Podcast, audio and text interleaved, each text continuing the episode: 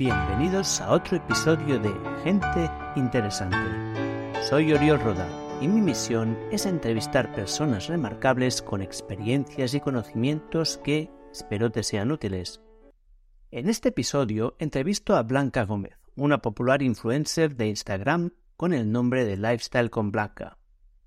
Blanca se formó como fisioterapeuta y empezó a trabajar como especialista en terapia respiratoria, una insatisfacción con la metodología que veía en su trabajo y mucha curiosidad le llevó a formarse más y a realizar el máster de psiconeuroinmunología. Allí conoció a Néstor Sánchez e iniciaron una relación de pareja. Esta relación entre Néstor y Blanca ha marcado sus carreras profesionales. Por un lado, Blanca entró en la empresa de Néstor, Regenera, y llegó a dirigir la clínica de Regenera en Barcelona. Por Blanca fue en gran medida el artífice detrás del éxito de la cuenta de Instagram de Néstor. Cuando se quedó embarazada de su hija Candela, Blanca decidió hacer un parón en su carrera profesional, abandonar la consulta y centrarse en la crianza. Durante ese periodo se dio cuenta que había mucha gente en las redes sociales que querían conocer su experiencia y punto de vista femenino de la salud, y empezó a publicar en su propia cuenta de Instagram. Esto transformó radicalmente su vida. En un año y medio su perfil ha crecido a más de 50.000 seguidores, pero lo más importante es que su cuenta tiene un impacto mayor que la de otros influencers con 10 veces más audiencia. Ahora mismo Blanca se ha transformado en toda una celebridad y está creando todo un negocio alrededor de su marca personal. Tenía muchas ganas de entrevistar a Blanca para conocer su experiencia como influencer, desde los inicios y cómo ha ido evolucionando a medida que ha crecido. También tenía mucho interés en aprender más sobre su estilo de vida y sacar aprendizajes que te puedan ser útiles. El resultado es una entrevista con dos partes muy diferenciadas. Durante la primera hora hablamos sobre quién es Blanca, sus orígenes y cómo los problemas de salud que sufrió en su juventud le han llevado a este camino de éxito, y todos los pasos que ha seguido para convertirse en una celebridad de Instagram. Es una auténtica guía de cómo convertirte en influencer y te será súper útil si te planteas participar en el gran juego de Internet. La segunda hora la dedicamos enteramente a hablar de recomendaciones para mejorar nuestra salud. Hablamos de deporte, de nutrición, de agua, de lo malas que son las sartenes antiadherentes y de la importancia de tener un dormitorio libre de tóxicos. Es una conversación llena de consejos útiles. Fíjate que yo mismo cambié las sartenes de casa al terminar la entrevista. Espero que a ti también te parezca interesante. Y sin más dilación, te dejo con este episodio de Gente Interesante, con Blanca Gómez y cómo ser una influencer de éxito y consejos para mejorar tu salud. Blanca, muchas gracias por estar aquí hoy en esta entrevista. Sé que no te gusta mucho hacer entrevistas y para mí pues es, es importante y me gusta, y bueno, agradezco mucho que, que hayas accedido. Y me gustaría empezar pues preguntándote cómo, cómo has terminado siendo una super influencer, ¿no? ¿Qué, ha sido, cómo es el camino de tu vida? Bueno, primero gracias y de hecho va a ser una buena manera de romper el hielo con las entrevistas, con, con salidas más allá de Instagram. Eh, a ver, el recorrido. Mm, yo soy fisioterapeuta de base, eh, me especializo luego en fisioterapia respiratoria y consigo una plaza una estabilidad en un hospital de referencia en Barcelona, pero no me resuelven suficientes mentes dudas. Siempre siento que a pesar de... Me especializo en, fisioterapia respiratoria, pero hago cursos de osteopatía visceral, mientras tanto, sobre suelo pélvico, incansable de aprender más, pero siempre hay algo que siento que no acaban de resolverme. Eh, y en estas, en uno de los cursos, eh, viene David Vargas, que es bueno, un socio de Néstor, de Regenera, y empieza a hablar de la influencia del sistema visceral o de cómo los diferentes sistemas corporales están relacionados entre sí y cómo quizá eh, un estreñimiento puede hacer que un dolor lumbar no cambie. Y por eso muchas veces, a pesar de aplicar unas mismas técnicas de terapia manual a un paciente, uno mejora y otro no, y ahí empieza a tirar como un poco del hilo de decir, bueno, Hay algo más que el músculo, técnicas, hay algo más que técnicas osteopáticas, técnicas bien aplicadas, hay algo más, hay algo más y es que somos, somos espectaculares y espectacularmente complejos, ¿no? También como un dolor musculoesquelético puede empezar por por un disgusto emocional, cronificarse por una infección vírica y, hay mucho más allá. Y entender esta parte abrió, bueno, fue un, gran descubrimiento para mí. Entonces ya luego estudié psiconeuroinmunología con Regenera y allí ya poco a poco empezó a haber un conflicto de intereses, ¿no? Yo estaba en el Instituto del Tórax y en pacientes, estaba en UCIs principalmente, eh, acompañando y ventilando a pacientes recién operados de cirugía aguda de corazón y de pulmón. Los acompañaba en el despertar, en el respirar, en, el ventilar y lo primero que ofrecíamos era un, un vaso de leche con galletas María, ¿no? O sea, empezaban a haber una de conflictos, se pautaban antiinflamatorios por rutina, simplemente por, por evitar preguntarle al paciente si tenía dolor o no tenía dolor.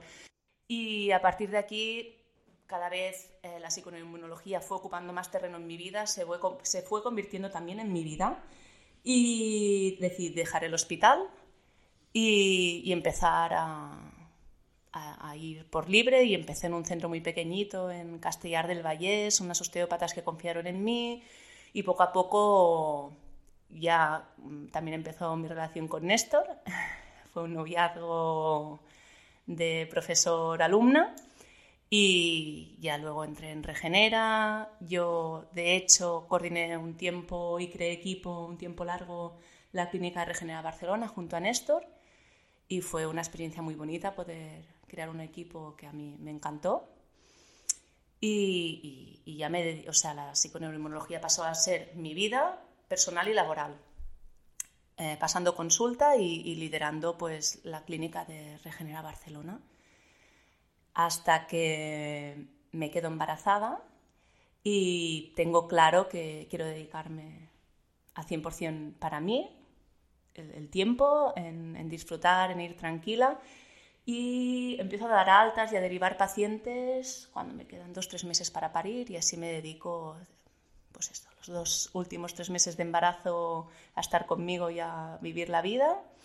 Y, decisión familiar, decidimos estar, bueno, estar yo en casa con Candela hasta casi los tres años. Y nunca me desconecto de la PNI porque también es mi vida y también es mi pasión, pero digamos que doy un paso al lado en visitar pacientes y en coordinar la clínica, y en, pero no en seguir formándome, en seguir formando equipo con Néstor. Y es ahí donde realmente eh, entro en Instagram. Yo entré muy tarde. De hecho, yo tenía Facebook y no sé por qué tenía Facebook. He sido muy poco consumidora de redes sociales. Me costó muchísimo, era, pero no entiendo cómo funciona Instagram si Facebook es mucho más, no sé, como más cercano. No entiendo esto de una foto, no lo podía entender, ¿no? hasta que Néstor lo, lo, necesitó laboralmente y como en todo siempre hemos hecho equipo, en la crianza, en el trabajo, en, siempre hemos, hemos hecho equipo. Y pues entré con él y fui aprendiendo y entendiendo cómo funcionaba la herramienta y hubo un momento en donde realmente nosotros explicamos ¿eh? en varias ocasiones que yo estaba con él en, este proyecto, pero que realmente la gente me quería oír, me quería oír, ¿no? Y eso estaba ahí latente, ¿no? Mucha gente pidiéndomelo y no fue hasta que Mammoth Hunters, ¿no? Que tú, básicamente, me pidieras dar un taller, ¿no? Sobre alimentación cetogénica y necesitabais una, una portada, un, un, lugar donde poder decir, esta es Blanca Gómez, ¿no? Y fue ahí una especie de intercambio de decir, bueno, al menos eso, una portada, ¿no? Que puedas decir quién eres o dónde encontrarte y mm, ya te ayudamos a, tú nos ayudas con contenido sobre alimentación cetogénica y nosotros te ayudamos en esta parte de implementar cuatro portadas o de ayudarte a hacer servir la, plataforma. Y, así fue el, inicio de cómo abrí mi Instagram. Y para mí lo increíble es que, al llegar tarde, tu Instagram ha crecido espectacularmente y además no solo en seguidores, sino en, la interacción que tú generas con, con, tu audiencia. Y para mí, de hecho, eres uno de los referentes de persona que lo hace muy bien en Instagram. Y, creo que es muy interesante este giro que has hecho en tu carrera, ¿no? De una carrera más centrada en, pues en ser una sanitaria a transformarte en una influencer de mucho éxito. Creo que esto es una, para mí ha sido una, sí, una cosa diferencial en redes sociales, ¿no? Que es diferente empezándote a dedicar desde las redes o tener un proyecto vital, tener un proyecto personal y laboral y que luego las redes te sumen, te aporten o te sirvan de altavoz. Porque nunca ha sido una necesidad que Instagram fuera mi trabajo. Yo ya tenía cubiertas, eh, tenía pacientes, tenía una empresa detrás, tenía otras cosas, ¿no? Simplemente Instagram era una manera de, ser un altavoz, de poder ayudar a más personas. Y sí que a día de hoy se ha convertido en mi trabajo, pero porque yo ahora lo he escogido así, no sé qué será mañana. Ahora esto lo estoy disfrutando mucho, no me lo esperaba, pero sí, ahora no, mm, por la vida que quiero llevar, la presencia que quiero tener en casa con, con mi hija y ya pues, mi futuro hijo, eh, no me da para hacer mm, visitas, eh, mm, contenido, redes, libros, formaciones y, he tenido que, ir priorizando los diferentes momentos vitales. Sí, de hecho para mí tú eres uno de los referentes en, lo que yo llamo el gran juego, que es cómo las redes sociales o Internet en general permiten a personas normales que aparentemente no tienen ni acceso privilegiado, ni a, lo mejor lo que serían los atributos más característicos de la gente que en general es muy social y muy pública, a crearse un negocio, a crearse una, marca personal y a ganarse bien la vida. Y además esto te abre muchas oportunidades, ¿no? que yo creo que podemos hasta hablar de ello más tarde. Y la razón principal de esta entrevista para mí era que nos contaras qué es, cómo es la vida de, una persona que ha pasado a dedicarse al gran juego, al mundo de, las redes. Y quería empezar con una pregunta que es muy concreta, que es, ¿cómo es tu día a día? O sea, es que realmente Em, creo que si diferencio mi, día a día eh, trabajando o no trabajando, yo ya no lo sé diferenciar. Es decir, he hecho de mi vida mi pasión y mi trabajo. Ahora está todo muy mezclado. Y, mi vida son mis prioridades y las muestro y ayudo a otras personas. Es decir, hacer deporte, espaciar comidas, comer bien, eh, tener, un, hogar saludable y libre de tóxicos y simplemente con mis necesidades que voy teniendo en mi vida, en, proyectos que me van apareciendo, los aprovecho para generar contenido porque pienso que seguramente es algo que muchas otras personas pueden estar pasando o viviendo. ¿Y tienes alguna técnica, alguna estrategia o, cómo gestionas la creación de contenidos? ¿Te sabes malísima eso. De hecho, estaría maravilloso y intento tener contenido creado por anticipado y, pensar y, campañas y llegar al verano y las infecciones de orina y tal. Y mm, me funciona mejor sentir qué es lo que la gente necesita, qué es lo que la gente me empieza a preguntar o incluso cuáles son las necesidades que se me empiezan a presentar a mí y generar el contenido. Es desde ahí, desde la necesidad, desde el corazón, desde el estómago, desde donde me sale el contenido más fácil. Si no es como que me siento, intento escribir y me cuesta mucho más. Entonces puedo ir, estoy consiguiendo tener contenido a una semana vista, mm, en épocas de mucha abundancia dos, pero no, ese no es mi fuerte. O sí, no lo sé, porque también es así de improvisado y, de reactivo mi, mi contenido. Claro, supongo que puede ser que tu espontaneidad sea parte de lo que de tu éxito, ¿no? Porque de hecho el contenido que está extremadamente trabajado también se nota muchísimo y mucha gente en las redes sociales lo que busca es conectar con la persona en el otro lado, ¿no? Creo que sí, que la espontaneidad y la experiencia personal, porque realmente yo creo que esta búsqueda insaciable de más respuestas también tenía que ver con mi salud. De hecho, muchos de los posts sobre salud que más han funcionado son desde mi experiencia y no son pocas las que he tenido que transitar en mi vida. Es decir, yo nací con infecciones de orina, tuve una mala programación de la microbiota intestinal, eh, tuve un colon irritable pero condicionado eh, por emociones y a mala gestión del estrés. Eso condicionó a que yo tuviera una escoliosis que llevara un corsé durante, en una etapa de adolescencia y no era fácil tampoco llevar un corsé de plástico 24 horas al día.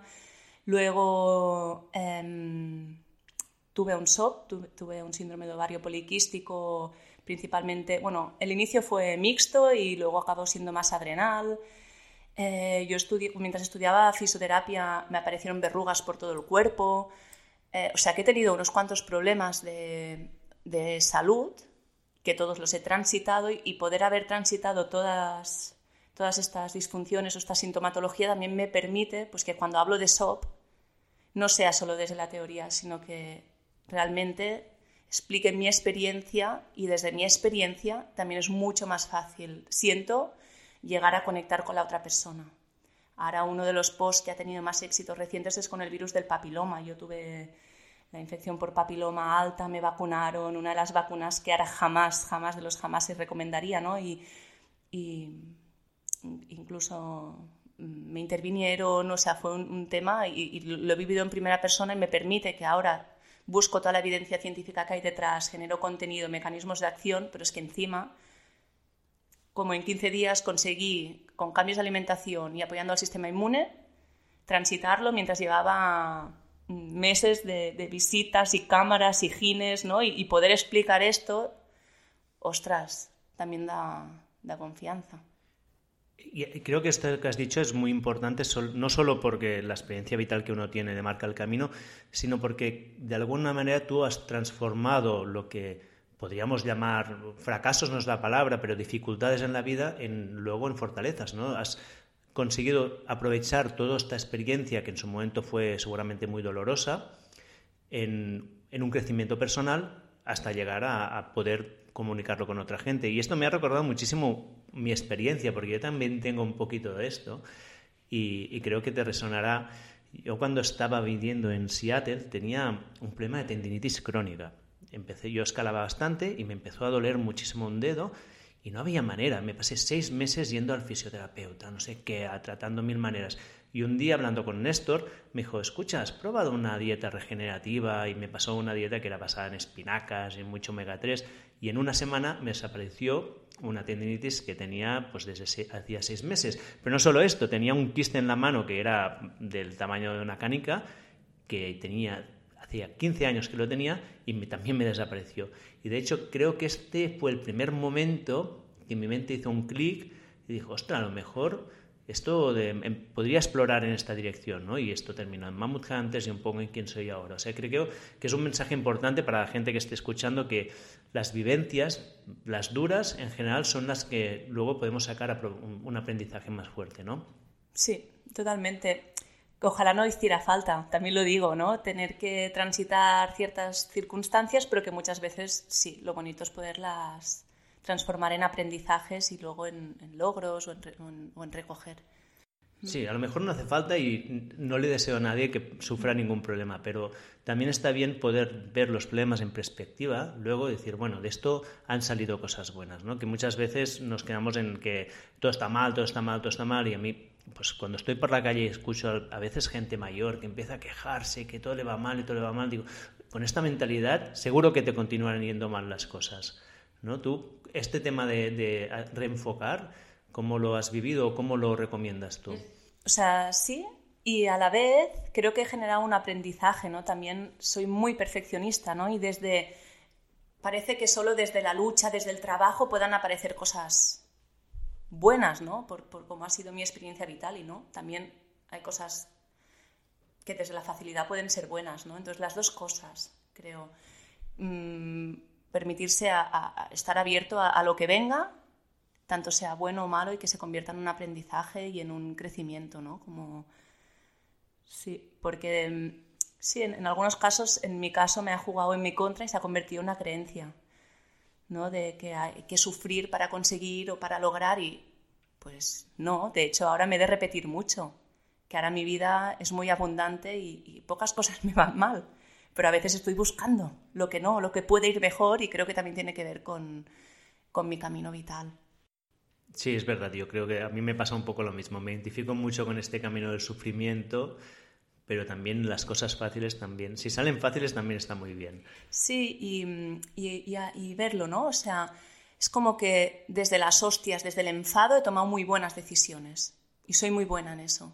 Y es un reencuadre, ¿no? De que sí, el enfado, las hostias me han servido para tomar buenas decisiones.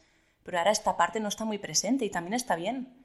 Y no hace falta buscarla para tomar buenas decisiones, sino también disfrutar de que ahora las cosas están fluyendo o estoy recogiendo.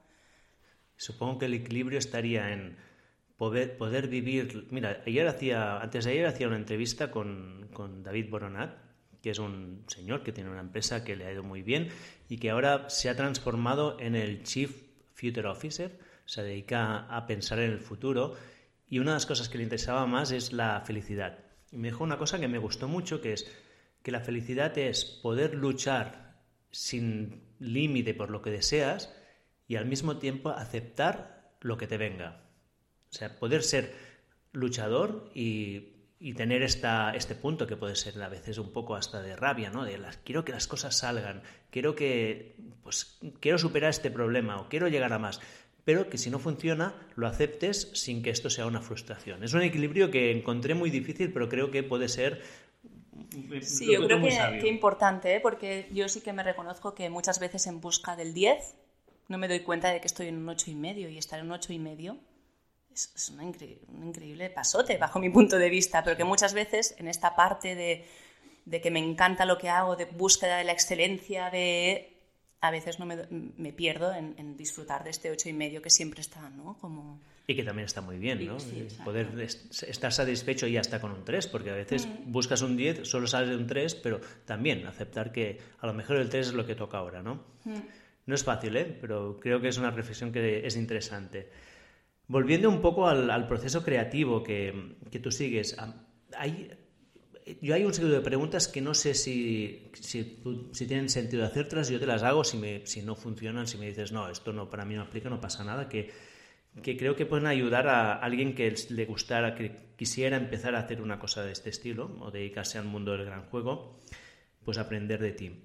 Ah, ¿Podrías contarme al, al máximo detalle posible cómo decides qué contenido crear y cuál es el proceso creativo o cuál es el proceso exacto de creación que tú sigues.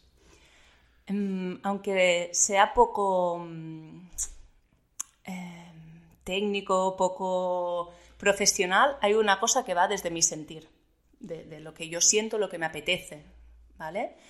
Eh, y también relacionando a una pregunta que me hacías antes o algo que comentábamos, mm, creo que otro de, de las cosas que hace que mi contenido pueda ser genuino es que jamás miento en redes.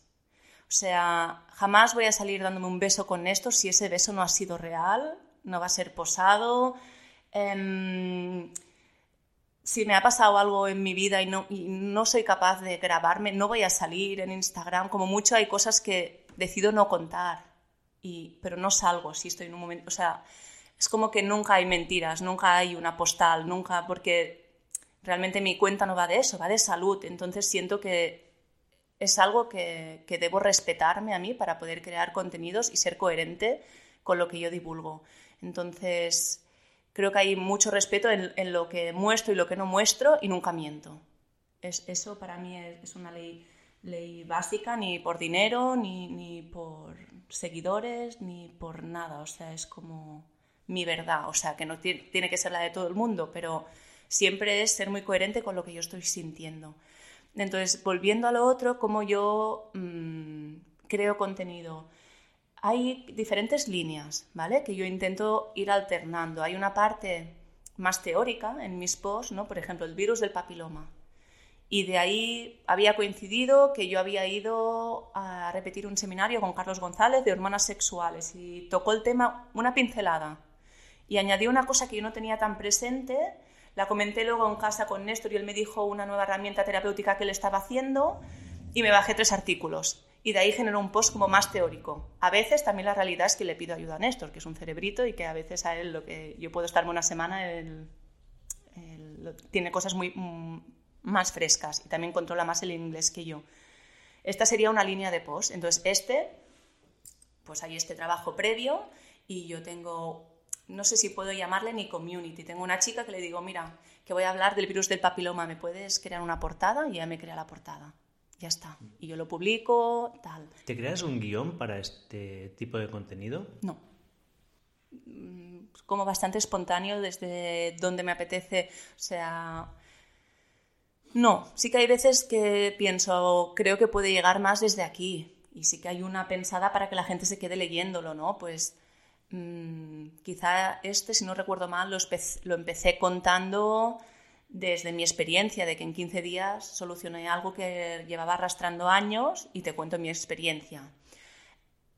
Pero no he estudiado nada de esto y es algo así como bastante improvisado.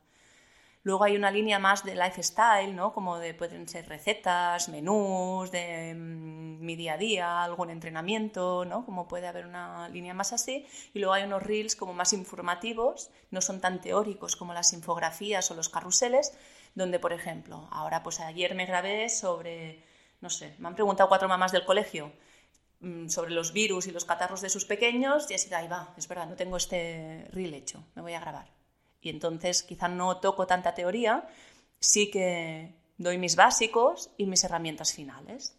Y podría estar estructurado así. Intento que se vaya alternando para ir llegar. También siento que no todo el mundo me sigue por lo mismo y que es una manera de, ir generando, pues sí, un, contenido dinámico, que no siempre es una teoría más densa, sino que, que pueda ir generando diferentes inputs y mantener a la persona pues a gusto en mi comunidad. Vale, desde mi ignorancia, porque yo soy un patata social en las redes, soy un patata en las redes sociales y, la verdad es que Instagram no lo uso y aún me hago un lío. O sea, tú tendrías un contenido teórico que sería más escrito. Que tiene una portada o un carrusel y es un post estático. Estático. El reel es un vídeo. Sí, sí, sí, es publicación, ¿eh? pero es un vídeo de entre, bueno, puedes escoger, puede ser de tres segundos a minuto y medio, Normalmente, si te estás mucho más de un minuto y medio, puedes hacerlo ¿eh? sobre un tema que sabes que va a generar interés, pero la audiencia pierde el interés, Instagram te muestra menos. O sea, hay un tema de algoritmo también que dificulta el, qué tipo o de qué manera presentar el contenido. De hecho, y ya lo has dicho, ¿no? Que tengo un, un, punto tímida, es el primer podcast en el que estoy y yo estaba muy cómoda en foto, post, carrusel, el tema de empezarme a grabar ha sido una pues bueno, un, paso más a vencer porque yo estaba muy cómoda en bueno, algunas historias y todo escrito. Tener que grabarme en vídeo ha sido como tener que ponerme delante de la cámara y, salir un poco de la zona de confort. Ahora ya es confort, pero antes no lo era. Esto es una cosa que me gustaría volver y, que, y explorar un poco más porque creo que es muy interesante, pero me gustaría terminar con esta parte a lo mejor más técnica, táctica. Y falta una, ¿eh? O sea, realmente hay historias, que es un contenido que yo... Néstor a veces me dice, es que flipo, ¿cómo puedes generar esto así tan fácil por historias y colgarlo en 10 segundos? Realmente no está nada pensado, ni nunca trabajado, ni por anticipado. Pues yo quizá ahora en un ratillo tú no te darás ni cuenta y me haré pum, una foto aquí haciendo el podcast entre los dos y mientras estoy yendo a recoger a Candela, pum, la cuelgo en historias. Es un contenido espontáneo de lo que puede ir pasando de mi día que siento que puede aportar a otras personas o, creo que me, o que me apetece compartir sin más. Hay el contenido más teórico que normalmente lo estructuro con una portada o un carrusel, quiere decir diferentes portadas juntas o diferentes infografías juntas para poder dar más información, porque al final, bueno, tú lo sabes, que has escrito un blog, ¿no? A veces cuando indagas en un tema, los caracteres que te pueden salir son infinitos y eso es un artículo, es un blog, es en Instagram tienes las palabras limitadas, entonces has de buscar a veces cómo meter toda la información en un... Entonces hay este más, más teórico, ¿no? Y luego habrían vídeos pero publicados, que serían reels, serían vídeos rápidos, cortos, y pueden haber recetas que también serían, en realidad serían reels también, pero en mi caso que doy contenido, lo diferencio entre una cosa más de crear una receta o o enseñar un, entrenamiento o más liviana siento y otras que te dan un contenido más específico sobre psicoinmunología o sobre salud. Y podríamos añadir los directos o vídeos entonces un poco más largos. Y a nivel táctico, has dicho que el contenido tú intentas que sea de menos de un minuto, ¿no? Yo estaba cómoda en, en lo que era escrito inicialmente y hubo un momento de que, en que Instagram cambió el algoritmo y empezó a premiar mucho por vídeos cortos, por los reels. seguramente influenciado por porque TikTok está ganando peso en las redes sociales y bueno, van habiendo cambios, ¿no? A veces no solo depende de tu contenido, sino también de cómo es el algoritmo y de lo que quiere Instagram mostrar, que eso puede hacerte mucho daño como creador de contenido porque bueno, si te afecta esto, estás un poco perdido. Y, tengo compañeras de profesión que esto les afecta y realmente yo intento centrarme en lo que a mí me apetece compartir. Y si a mí me gusta y he disfrutado del proceso, no puedo hacer nada contra el algoritmo. Si luego la gente me ayuda, lo comparte, genera interacción, lo agradezco porque el algoritmo luego me apoyará, pero yo he disfrutado del proceso entonces no ha sido en vano, ¿no? Pero es verdad que no siempre depende de, ti la respuesta de, Instagram o, o de los seguidores, porque hay veces que decide mostrarlo, a veces no. Hubo un periodo corto de tiempo que incluso los compañeros de gremio era como, ¿qué está pasando en Instagram? Se hacían vídeos virales y eso te traía un montón de seguidores, pero en plan 30.000 seguidores en cuatro días. ¿Cómo lo ha hecho? Lo intentaba replicar a unos sí, a otros no. Bueno, que no siempre sabes, ¿no? Entonces yo intento centrarme mucho en que lo que estoy haciendo me guste, que lo haya disfrutado, haya aprendido y eso yo ya me lo he llevado. Si encima convierte, gusta, llega, cambia vidas, el subidón es, más, ¿no?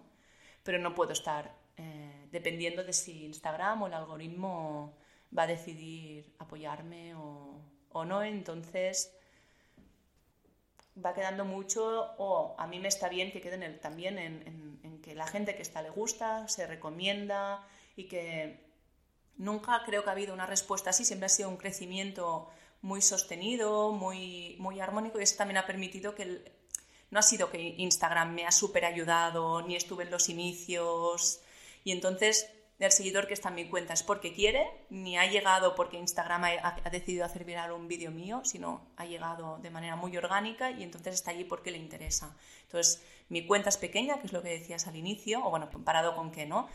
Pero llevo muy poco tiempo, y, por ejemplo, las marcas hasta ahora no me tenían mucho en cuenta, porque que son 40.000 seguidores, habiendo cuentas de millones, ¿no?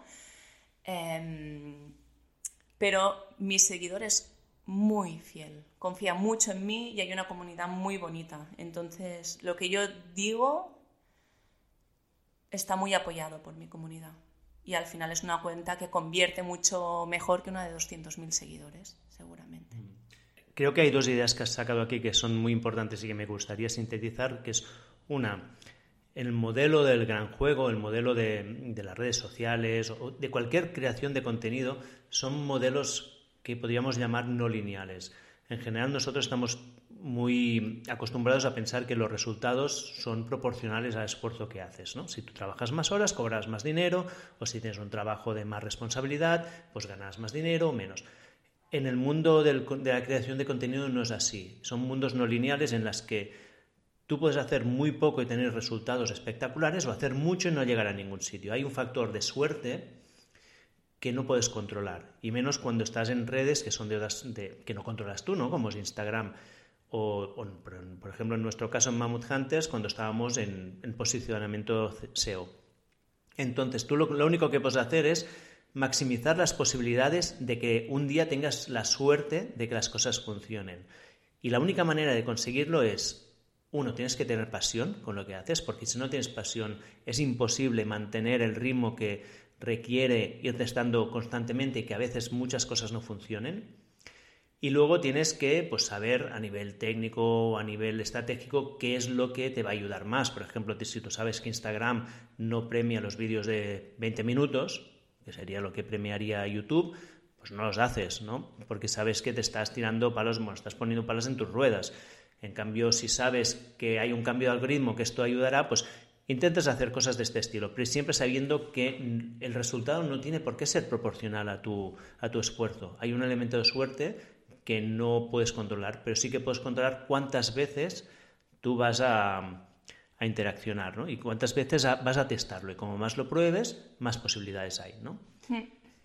Y el segundo punto interesante que creo que, mucha gente no es consciente es que la métrica del número de seguidores en realidad no es la métrica más importante si, tú, si uno quiere dedicarse al mundo, a este mundo del gran juego. Cuando uno busca, si lo que buscamos al final es relevancia, y éxito en la métrica que nosotros queramos, una de ellas puede ser tener muchos seguidores.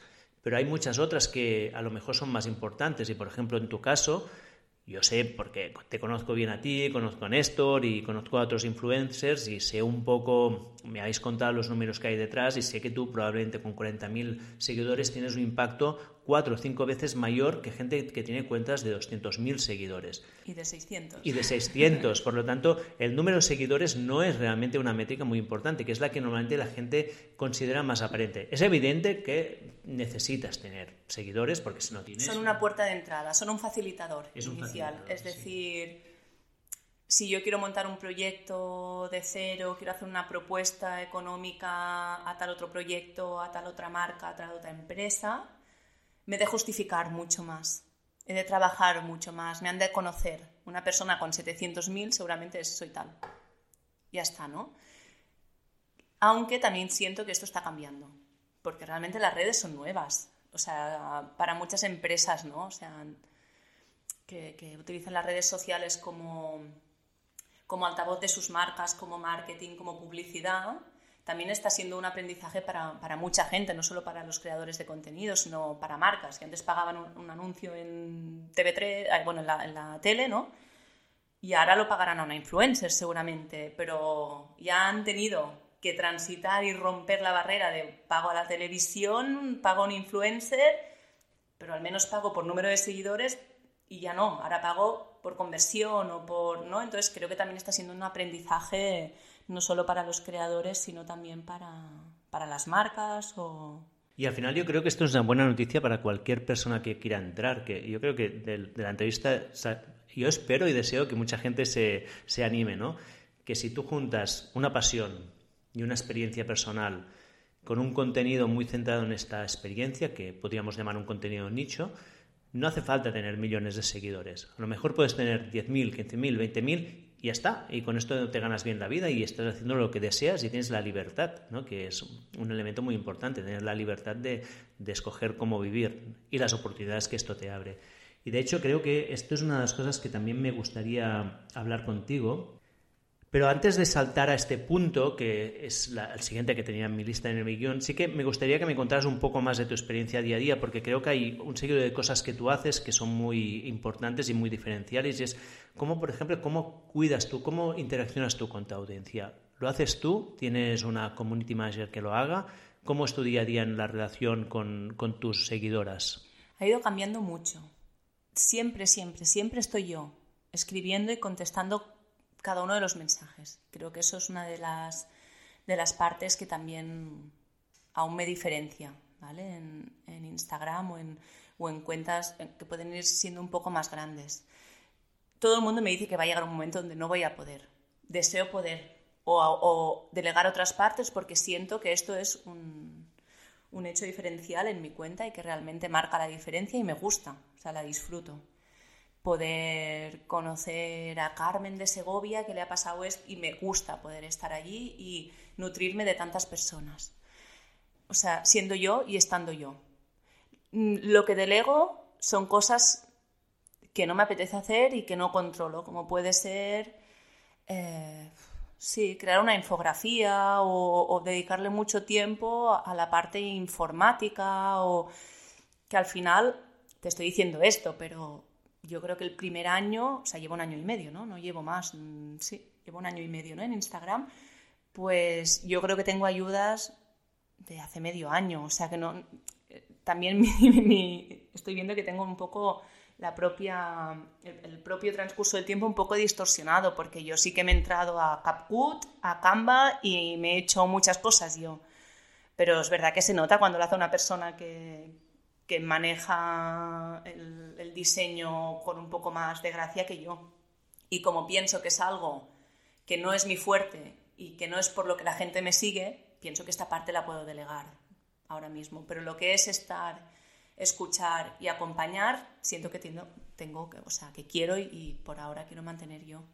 De aquí también otro, otra pequeña píndola de sabiduría, que es, primero, empezaste tú haciéndolo todo, Creo que esto es muy importante y que mucha gente no se da cuenta. Mira, el otro día estaba hablando con una chica que quiere empezar con Instagram Y lo primero que me dijo es que había contratado a una diseñadora que se gastaba mil euros en crear su marca personal. Y yo me callé. Bueno, hice un par de comentarios, vi que estaba muy convencida y me callé, pero yo pensé, ¿por qué te gastas tanto dinero? Empieza tú, no hace falta que te crees una mega marca. Eh, y tengo experiencias cercanas, ¿eh? De, pero ¿cómo lo haces? Digo, haciéndolo, poniéndome y haciéndolo. Y es que realmente, a no ser que te dediques a a fotografía, a estética, y, pero que seguramente tú ya sabrás hacer esta parte, justamente. Creo que a mí no me van a buscar por si la portada es más bonita o menos fea o más tal. Me quieren a mí, quieren a mi conocimiento porque es mi pasión y porque es la PNI y es lo que divulgo. Entonces, sí, creo que primero has de estar tú, mmm, manejarte con, con, lo que es la herramienta, manejarte tú con, con qué tipo de información te sientes cómoda, a, qué gente atraes, cómo la quieres acompañar, sentir qué es lo que estás creando para luego poder llegar a delegar. O decir, o delegar, o es que simplemente esa parte no la quieres hacer. Pues yo he visto que estar en CapCut creando transiciones entre fotos de recetas o tal, o no sé qué, me lleva no sé cuánto rato y, no es mi fuerte. Mi fuerte es luego eh, comunicar por qué esa es una buena receta, por qué esa y, no otra, por... Mm, acompañar a esas dudas, ¿no? Entonces, bueno, aquí creo que si es un vídeo ultra trabajado por un videógrafo un poco más no es lo, importante. Sí. Exacto. Para mí hay el elemento de que, primero, si lo empiezas haciendo tú, hay lo que en inglés se llama el learn by doing, o sea, aprendes haciéndolo, que luego te es mucho más fácil poder pedirle a otra persona porque ya sabes de qué es, y luego centrarse en lo que tiene valor. Y lo que tiene valor es tu contenido. En realidad, la parte, la parte gráfica tiene que ser suficientemente bueno como para que no sea, pues para que no genere rechazo, pero hoy en día hay tantas herramientas que ya te permiten hacerlo. Ya has, mencionado Canva, que lo conozco, el otro lo has dicho, es Caput, ¿has dicho? CapCut. CapCut. Para, para editar vídeos, sobre todo. Exacto, o sea, hay herramientas que ya te permiten hacer esto suficientemente bien sin necesidad de gastarte un pastón. Y luego, si tu marca crece, pues ya vas a empezar a delegar y porque llegará un momento que necesitarás a lo mejor sí trabajarme esta parte, ¿no? Y tener equipo, pero sí que creo que has de haber estado primero tú en la herramienta. Que ahí mm, pueden, pueden, entrar empresas, negocios, marcas personales que quieren subcontratar esta parte y que no funciona igual. Que tienes que estar dentro, vivirlo, sentirlo y que hay una parte que no la vas a poder delegar al 100%. Creo que todos los creadores de contenidos tenemos que estar un mínimo en en lo que estamos haciendo, creando, porque es que, no sé, creo que pierde sentido y no sé cómo la herramienta, el algoritmo, la gente lo nota y no funciona igual. La autenticidad. Sí. Mm. Mm. Y una última pregunta en, este, en esta área que, y luego sí que me gustaría pasar en tanto a cómo has luego crecido y creado equipo. Ay, perdona que te corto. Me gustaría añadir una cosa en esto, porque yo cuando empecé a pedir ayudas, por haber hecho este proceso, me encontraba que también una figura de un community manager, empresas que, llevan cuentas de Instagram, son gente muy nueva, son formaciones un poco mm, sacadas en 3-2-1 por la necesidad y, con el boom de las redes sociales. Y la verdad es que yo, en, querer buscar ¿no? esta parte de diseño, esta parte, mm, como, buscar ayudas, me daba cuenta que es que sabía más que la mayoría de de profesionales que se dedicaban a este mundo, que cuando estás dentro de la herramienta acabas haciéndote mucho más experto y es que encima las herramientas van cambiando. Y o estás, si la estás viviendo mucho o te quedas atrás. Creo que, también, que muchas veces hay una parte que, has de estar dentro de, la herramienta. Y aquí es donde quería ir y me, gusta mucho que has hecho, que me hayas cortado porque centrando aún también en tu día a día, ¿tienes al, organizas tu día en bloques, por ejemplo, haces contenido por la mañana y una hora que la dedicas a contestar o es, más lo vas haciendo a medio que va viniendo y cómo, y, cómo te sale? Mm, al inicio era más un poco como me sale. Ahora mi marca personal está creciendo mucho y empiezo a tener muchas más reuniones, eh, Zooms, mm, como muchos más compromisos y entonces hay un mínimo que de estructurar más. También con la flexibilidad de Mm, no estoy muy lúcida, para un momento entreno y sé que esto me va a, generar lucidez y luego me va a salir mucho mejor. O no, no, paro para comer, tengo hambre a las 10, hoy me pego un desayuno a las 10 y luego hago tal, o sea, con la flexibilidad de irme escuchando cómo estoy para crear contenido, porque realmente desde, desde según qué estados emocionales es difícil ponerse delante de una cámara. Entonces, bueno, crear un guion puede ser más fácil, al menos para mí, pero luego grabarse has de estar como un poco fresco. No sé, la típica noche después de no dormir con los niños, tal, buah, ponte la cámara, sí, seguro, mm, las palabras se te cortan más a veces. Entonces, sí que intento como escucharme e irme ajustando a cómo me siento, pero sí que sé seguro que el martes, miércoles he de haber grabado X cosas y eso quiere decir que los viernes he cerrado X contenidos. hay un mini guion eh, subconsciente para que las cosas salgan. ¿Hay alguna hora del día que dediques exclusivamente a grabar contenido o a contestar o esto es más fluido? Fluido, totalmente. Y de hecho aquí debería respetarme y cuidarme un poco más, sobre todo en el contestar mensajes.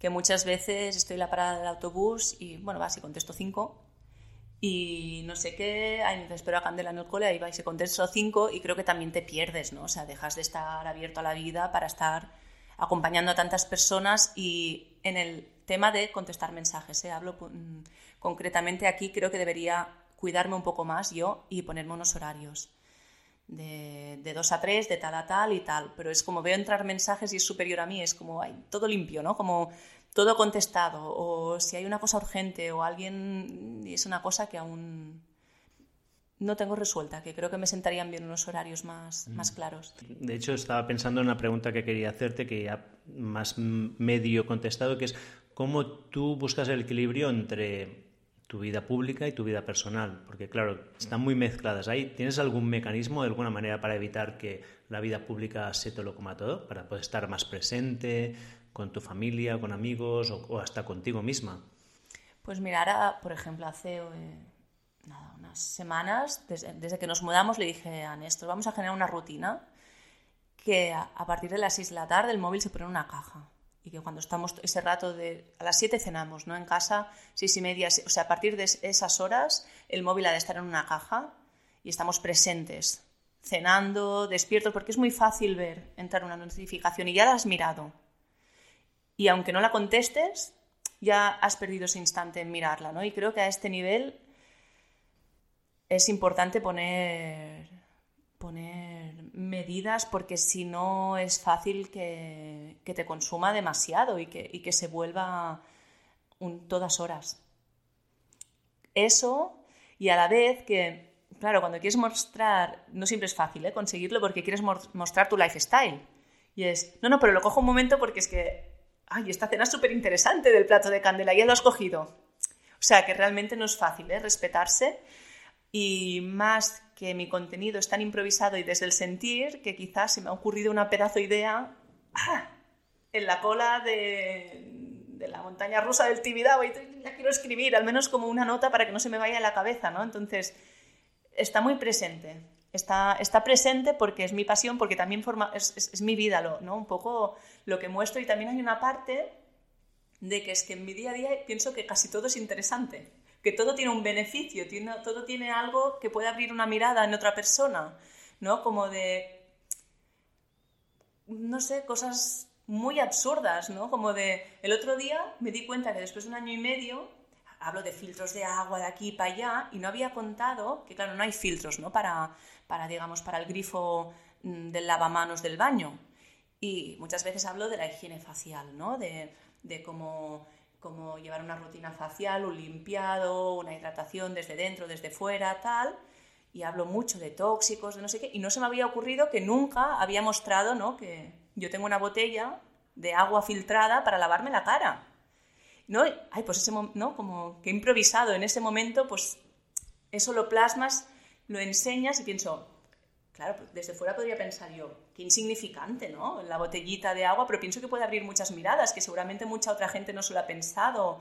O, o, porque le doy comida natural a mi perro. Es como que hay tantas cosas que, que, que tienen una conciencia detrás de, de, los actos de mi vida, que hay muchas cosas que las siento interesantes y me pasaría el día haciendo fotos y grabando, pero porque me gusta, porque, porque ha, ha habido un aprendizaje detrás de, de, muchas de las acciones de mi día a día.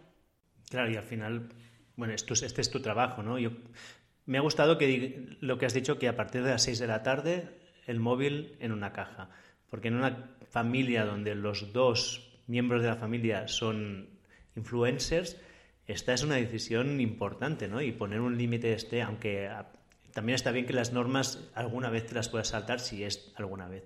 Pero tener este espacio, decir, vale, aunque este es nuestro trabajo, nuestra pasión en la vida, es muy importante también el estar presente y que podáis poner este límite, creo que también es, es una cosa importante que se puede, que mucha gente puede aprender, ¿no? Y que puede usar. Vamos a seguir un poco adelante y creo que me gustaría pasar a como a la siguiente fase, ¿no? Tú ya has crecido mucho y ahora has empezado a necesitar un equipo y también te han empezado a llegar oportunidades. ¿Cómo ha sido este proceso? ¿Cómo has hecho esta transición de ser una influencer individual a decir, no, necesito más gente? ¿Y qué tipo de gente, qué experiencias has tenido aquí? ¿Buenas y malas? Mm, malas no he tenido, creo. Mm, deja de pensar un poco.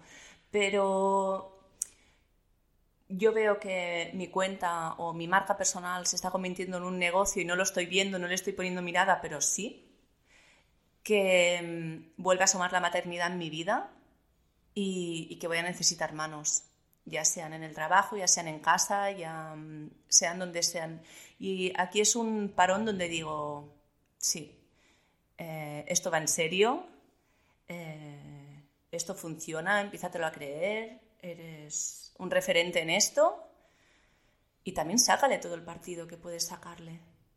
Entonces, hay cosas que no las disfrutas tanto, hay cosas que no son tu fuerte. Yo hacer facturas, oh, cada mes cuando he de hacer una factura es como, peñazo, entrar al banco, no sé ni lo que he cobrado, ni lo que no, soy... Y Néstor ya lo sabes, tal para cual. Y es como, pues sí, es el momento, es el momento. Viene otra criatura en camino y, y vamos a sacar provecho a, lo que he levantado y a pedir manos, ayuda. Y es en el momento de, hace dos semanas que, hasta me da vergüenza a veces como verbalizarlo, pero que sí, que tengo una representante, ¿no? Y ella me lleva em, cerrar contenidos, si marcas se interesan en apoyar o, en que, o me piden que cree contenido, en cerrar las facturas de cada mes, en contestar emails, en, bueno, sí, un poco asistente, no sé, no, no, sé ni muy bien cómo definirla, no sé, me ayuda en, tascas de, en, tascas operativas que, que, no me apetece, que no se me dan bien y que creo que las puedo delegar. ¿Hubo algún proceso sistemático de decir, esto es lo que quiero hacer, esto es lo que no quiero hacer, aquí es donde yo aporto más valor, Aquí no, por ejemplo, sí que ya me lo has dicho un poco, ¿no? Que tú decidiste no tener una community manager en el sentido clásico de la palabra, que tú llevas tu cuenta, pero sí que tienes una persona que te hace el diseño, que es la parte que tú no es tu fuerte ni quieres dedicar el tiempo. Bueno, es que siento que de estar bastante mucho más rato mm. cuando realmente es el contenido lo que buscan en mí. Entonces es, yo genero contenido, que es lo que me gusta, disfruto y se me da bien o puedo aportar. Lo demás es delegable. En mi caso he decidido que no es delegable contestar mensajes, otra persona ajena. Pero mi cara, mi, esencia, mi pasión, mi contenido, esto lo debo o sea, seguir haciendo yo. En alguna ocasión he pedido en plan, ¿te puedes leer este artículo y adelantarme a...? Y es que luego me genera más trabajo del que pretende quitar, ¿no? Como... Pero en cambio la parte de diseño, que es una cosa la forma del contenido sí que crees que es delegable, ¿no? En tu caso, por ejemplo. También tengo las ideas muy claras, es en plan, esta paleta de colores, esto aquí, porque la estética me gusta, ¿no? Entonces, como me hacen una... No, mm, cambia de colores, no me resuena, em, tira de aquí, tira de allá, no. Piensa en, yo qué sé, hablando de dismenorrea, una imagen de ovarios así, te pasa una idea, pum. O sea que también ¿eh? estoy involucrada en el proceso pero no de cambia, pon, busca, eh, ves a banco de imágenes, prepara, corta, no, mm, no, esta parte no la estoy haciendo ahora. Y para el, asistente personal, que también es una cosa que me interesa mucho, ¿hiciste algún proceso sistemático de apuntarte qué es lo que querías que hiciera? De hecho, yo, Néstor iba a tiempo diciéndome, yo, tú si lo disfrutas, ok, pero yo veo que tienes demasiada faena, estás embarazada, no sé, como creo que es que incluso te estás cerrando oportunidades, pero bueno, creo que era algo que tenía que ver yo y, bueno, con una creadora de contenido, amiga en redes, me dijo, tía, es que estoy flipando, llevas un año, yo llevo aquí desde que abrió Instagram, no sé, o sea, necesitas una representante que te suena grande, que tal, es igual, tú conócela, tú conócela y, y, fue así, hace tres semanas de que tú conócela y la verdad es que la conocí y dije, pues sí. Y, creo que, y, creo que, está muy bien, ¿eh? es que además me gusta mucho y creo que quedará muy bien esto cuando la gente lo escuche porque veo una transición natural súper interesante de empezar casi sin quererlo, tú aprender, aprender el arte, a medida que has aprendido el arte haciendo de todo, identificar las cosas que tienen valor para ti y las que no. Aprender a delegar. En su momento, aprender a delegar es muy importante. Hay mucha gente que se queda atascada por su incapacidad de delegar, por querer controlarlo demasiado todo. Hacer este paso de decir, vale, aunque me gusta controlar, hay un momento que no puedes llegar a todo. Y decir, vale, es el momento de que alguien me ayude. Me ¿no? y veo que esta transición es es muy natural y creo que es creo que es una casi que una guía que una persona que quisiera empezar podría seguir directamente, ¿no? Sí, la verdad es que sí. Sí que es verdad que mm, en mi caso, antes comentabas, ¿no? Una chica que ya estaba buscando community, estaba pagando mil euros, no sé si por no sé, por mi manera de ser. Yo he necesitado tener unos ingresos para tener un equipo también.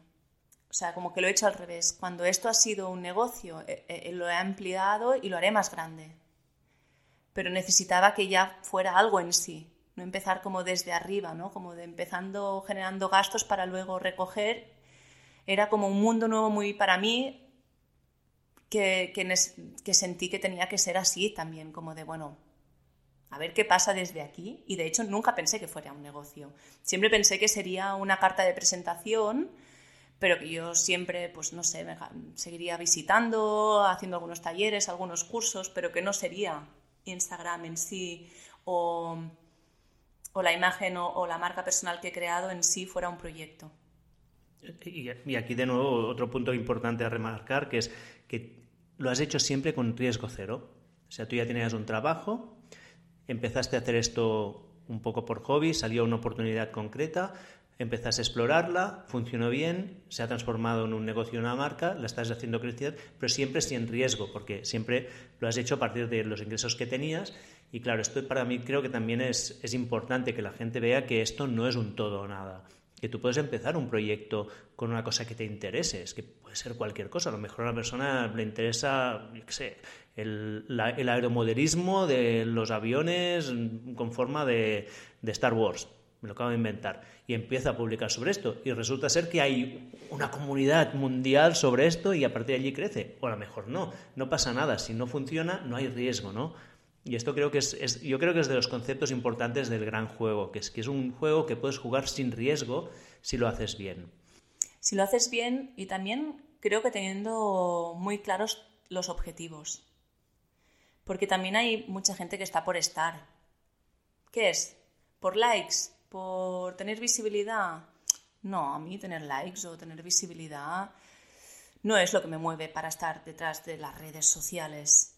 A mí lo que me mueve es cambiar vidas y ayudar a gente, tener un objetivo, que luego había un retorno, ya fuera en la consulta cuando visitaba, ya, ya fuera dando talleres o ahora como marca personal. Pero también tener claros por qué estás en las redes sociales, qué te aportan, qué te aportan y qué, y qué buscas tener un objetivo, ¿no? Porque si no es muy, muy difícil medir o, cuantificar si eso te está retornando, ¿no? Completamente de acuerdo. Creo que si no hay un objetivo claro que puede ser y que es perfectamente válido si alguien lo dice que, su objetivo es ganar dinero. Sí, está perfecto. Pero tendrás que pensar de qué manera. Exacto. De qué manera, porque, bueno, hay, hay, hay marcas que tienen un producto propio Instagram puede ser una herramienta para enseñar tu producto propio al mundo y generar una, historia detrás o como a ti te vibre hacerlo. Eh, puede ser referente o un docente y quieres, no sé, generar contenido, pero creo que has de tener claro el para qué, ¿no? el hacia dónde, o porque estar por estar y también no sé, es que también aquí creo que hay una mezcla, ¿eh? porque hay mucho influencer que sí, que es estar a veces, ¿no? Pero creo que fue en unos inicios Instagram esto. No. Creo que detrás de muchas cuentas eh, reales ha de haber un para qué. Sí. Tiene que haber un para qué que, aunque ganar dinero está bien, digo, no es suficiente. Necesitas tener una visión, una pasión más allá de esto. Y, por ejemplo, la tuya de me gusta ayudar a la gente a cambiar vidas, es una pasión que, va mucho más allá de cualquier métrica, ¿no? Al final te genera un, te, llena por el simple hecho de ver, esto me pasaba a mí con Mammoth Hunters también, cuando yo recibía un correo de alguien que me decía, Buah, empecé a usar la app y gracias a esto, pues me ha cambiado XXX. Yo sabía que la app no era realmente lo que le había cambiado, era él que había tomado una decisión, pero nuestra app le había ayudado, ¿no? Había sido ese, ese elemento ese punto que a lo mejor había hecho que pudiera hacer el salto. Y esto es lo que realmente me llenaba, ¿no? Luego, evidentemente, si ganábamos dinero, pues mejor. Pero creo que es muy importante. Y la otra cosa que es ser estratégico, que es no solo estar por estar, sino si vas a estar, hazlo bien, ¿no? Juega el juego bien. También es lo que diferencian a la gente que está y no, y no trasciende, a, los que crecen y consiguen algo. Sí, totalmente. Pero realmente aquí creo que volvemos porque estás por, por algo. Y creo que esta es la diferencia también entre cuentas muy grandes que estuvieron en un momento dado, en un momento genuino para la, para, para la, red social o lo que sea, y no hay un para qué y les cuesta transformarlo en algo. O en dinero, por ejemplo, porque no hay un objetivo concreto de esa cuenta, una misión, algo que te vibra. Entonces es, es, es más difícil, ¿no? De que a pesar de que la gente se puede entretener contigo, si no tienen algo añadido que les sumas, es difícil que eso se, se pueda convertir también en, en, parte de tu negocio. Me gustaría hacerte una última pregunta en relación a, a, tu vida como influencer y luego sí que, si te parece, podemos pasar a otra fase de entrevista, que es conocer un poco cuál es tu filosofía de vida y qué, qué es lo que te gustaría transmitir al mundo. La última pregunta sería ya como un paso final y, te confieso que es una pregunta un poco egoísta porque yo también como estoy en la newsletter pues me gustaría aprender es ¿cómo consigues sponsors? ¿Cómo llegas a otras empresas y oportunidades? ¿Te llegan a ti? ¿Eres activa? ¿Cuál es el proceso si es que hay alguno que te permite pues empezar a crear un negocio alrededor de tu marca personal? Ahora está, creo que estoy en un momento de transición ¿eh? a este nivel en mi caso ha sido siempre, creo, al revés de lo habitual.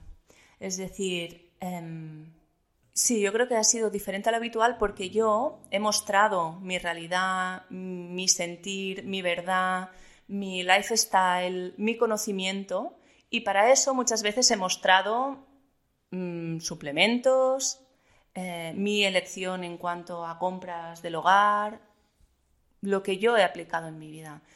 Eso ha generado unos lazos muy profundos con diferentes marcas, con diferentes proyectos, desde yo lo he hecho porque lo he sentido y porque es lo que he escogido para mí y muchas veces eso ha terminado siendo un trabajo, pero casi siempre ha sido este el orden. Yo era pequeñita y yo generaba, ostras, compro la carne en Calto más por esto, por esto, por esto, por esto, por esto.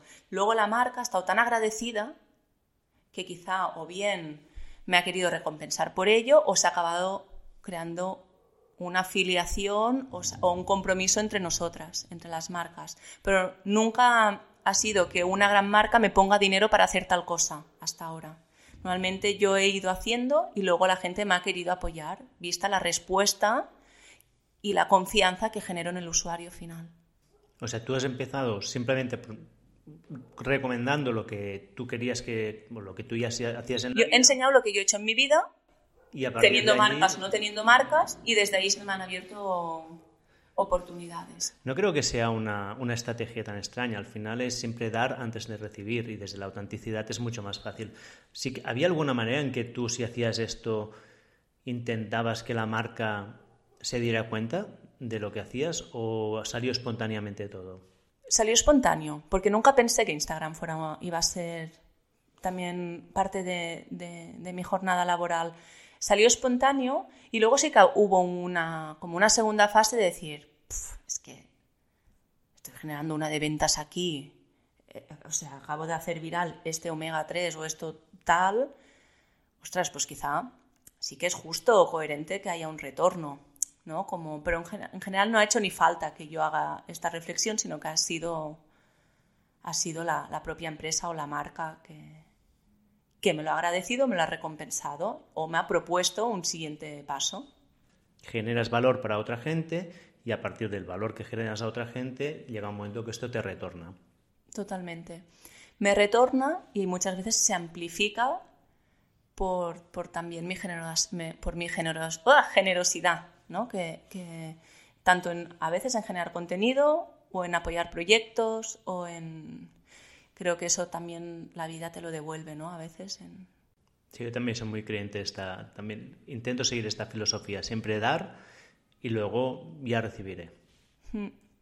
También ahora estoy en un momento donde es verdad que he tenido que soltar otras partes de mi vida laboral y que también necesito darme el valor que tengo, porque es verdad que solo por un número de seguidores, a una cuenta de 700.000 seguidores que convierte un tercio de lo que yo convierto, firman contratos y a mí luego me ofrecen basurillas. Por... Entonces también estoy en un punto de, bueno, esto ha sido así hasta ahora, pero ahora ya no estoy sola, tengo una representante, tengo una chica en diseño y también, hey, he hecho esto y esto, tiene, esto que yo te apoye tiene, también tiene un precio. O sea que esto también me ha costado, ¿eh? llegar a ello mucho. Y de hecho, creo que lo está haciendo más la representante por mí que, yo misma.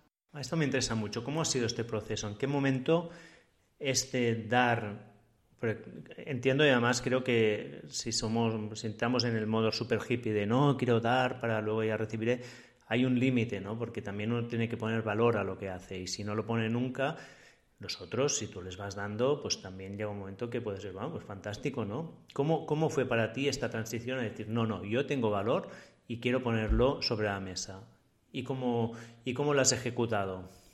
Sabiendo números que hay detrás de empresas.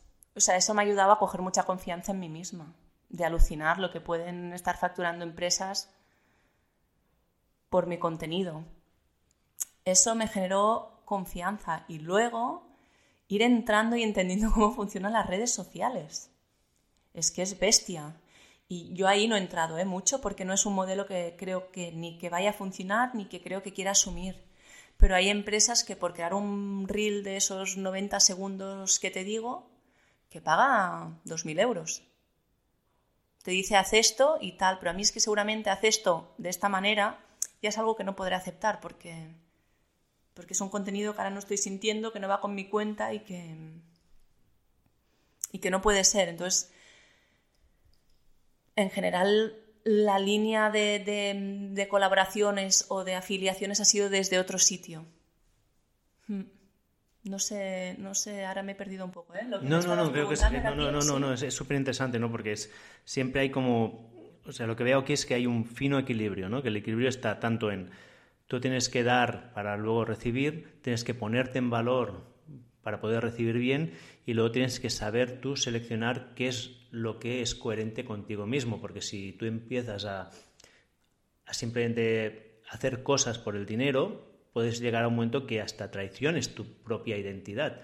Entonces hay un equilibrio, que es un fino equilibrio que supongo que no siempre es fácil de, de tomar decisiones de en qué momento pues mm, simplemente voy a ser altruista, en qué momento tengo que decir esto tiene valor, en qué momento tengo que decir no.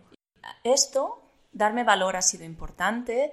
Luego, saber delante de quién estoy hablando. Por ejemplo, ahora estábamos aquí juntos y ha llegado una caja de 5 o 10 kilos de naranjas. Y es que, no me acuerdo cómo se llaman, luego, y es igual, porque tampoco voy a hablar de marcas aquí ahora. Em, una empresa de, estas generacionales que cultivan, bueno, que tienen sus campos de naranjos en Valencia y, bueno, ¿sabes aquello de que el abuelo se puso tan contento de que yo, que era yo la que les había hecho un audio por Instagram y, ¿sabes aquello de decir, qué, bonito, ¿no? Y qué fácil y qué poco me cuesta y es que ahora... Eh, estacionalmente, las naranjas de Valencia, ayudemos al abuelo Pepito a... está bien. También situarse en, diferente, en cada contexto, ¿no? Pues si me, ahora me pedían presupuesto para ir a un podcast, quizá mi segundo, no lo sé, em, para hablar de un tema muy concreto que voy a tener que trabajar, voy a tener que estudiar, voy a tener que organizar, prepararme, va a ser ir hasta allí mm, tres, cuatro horas, eh, luego enseñarlo, ¿no? enseñar toda esa información, el presupuesto no es el mismo, ¿no? Creo que también poderse ajustar y ver quién tienes delante, qué empresa hay detrás, qué te están pidiendo, toca tus valores, no es, hay, hay, tantas líneas finas que se entremezclan que tampoco tengo una respuesta, una respuesta única. Entonces, es darse valor, saber quién tienes delante, eh, ver la respuesta, los márgenes que tienen, los que hay, qué contenido te están pidiendo, te están haciendo servir de publicidad, te piden contenido, hay, hay muchas cosas entrelazadas allí y creo que hay que situarse situación a, a situación. Esto me lleva a una última pregunta que te quiero hacer de este ámbito y luego, si te parece, pasamos a una segunda fase de entrevista, que es ¿cómo, cómo dices no? Este es, tema, ¿eh? porque yo podría convertirme ahora mismo en un, en, un mercadillo. O sea, a mí me ofrecen... Y de hecho, eh, creo que me he ido un poco y voy a volver aún más a mi centro. Me ofrecen test genéticos, suplementos, afiliaciones, productos de carne, cosmética, cosmética patadas, eh, a diario. Y en general es no, es no, es no, hasta que hay algo que, que es que ya está, ya está en mi contenido y que me aporta y que me suma o, o que suma a las personas, ¿no? Pero hay una parte importante de tener que decir que no. Y muchas veces he de hacer también ese ejercicio, porque hay muchos proyectos interesantes y tampoco puedo apoyarlos a todo. Y, y irme recordando, tú como Blanca, no influencer, ¿esto lo haces en tu día? ¿Lo harías? ¿Harías esta inversión? ¿Apoyarías este proyecto? Sí, no. Y de hecho, ahora te voy a contar, ¿no? Con, con proyectos de ganadería. Ostras, ahora me estaba dando cuenta que estaba enseñando algunos demás.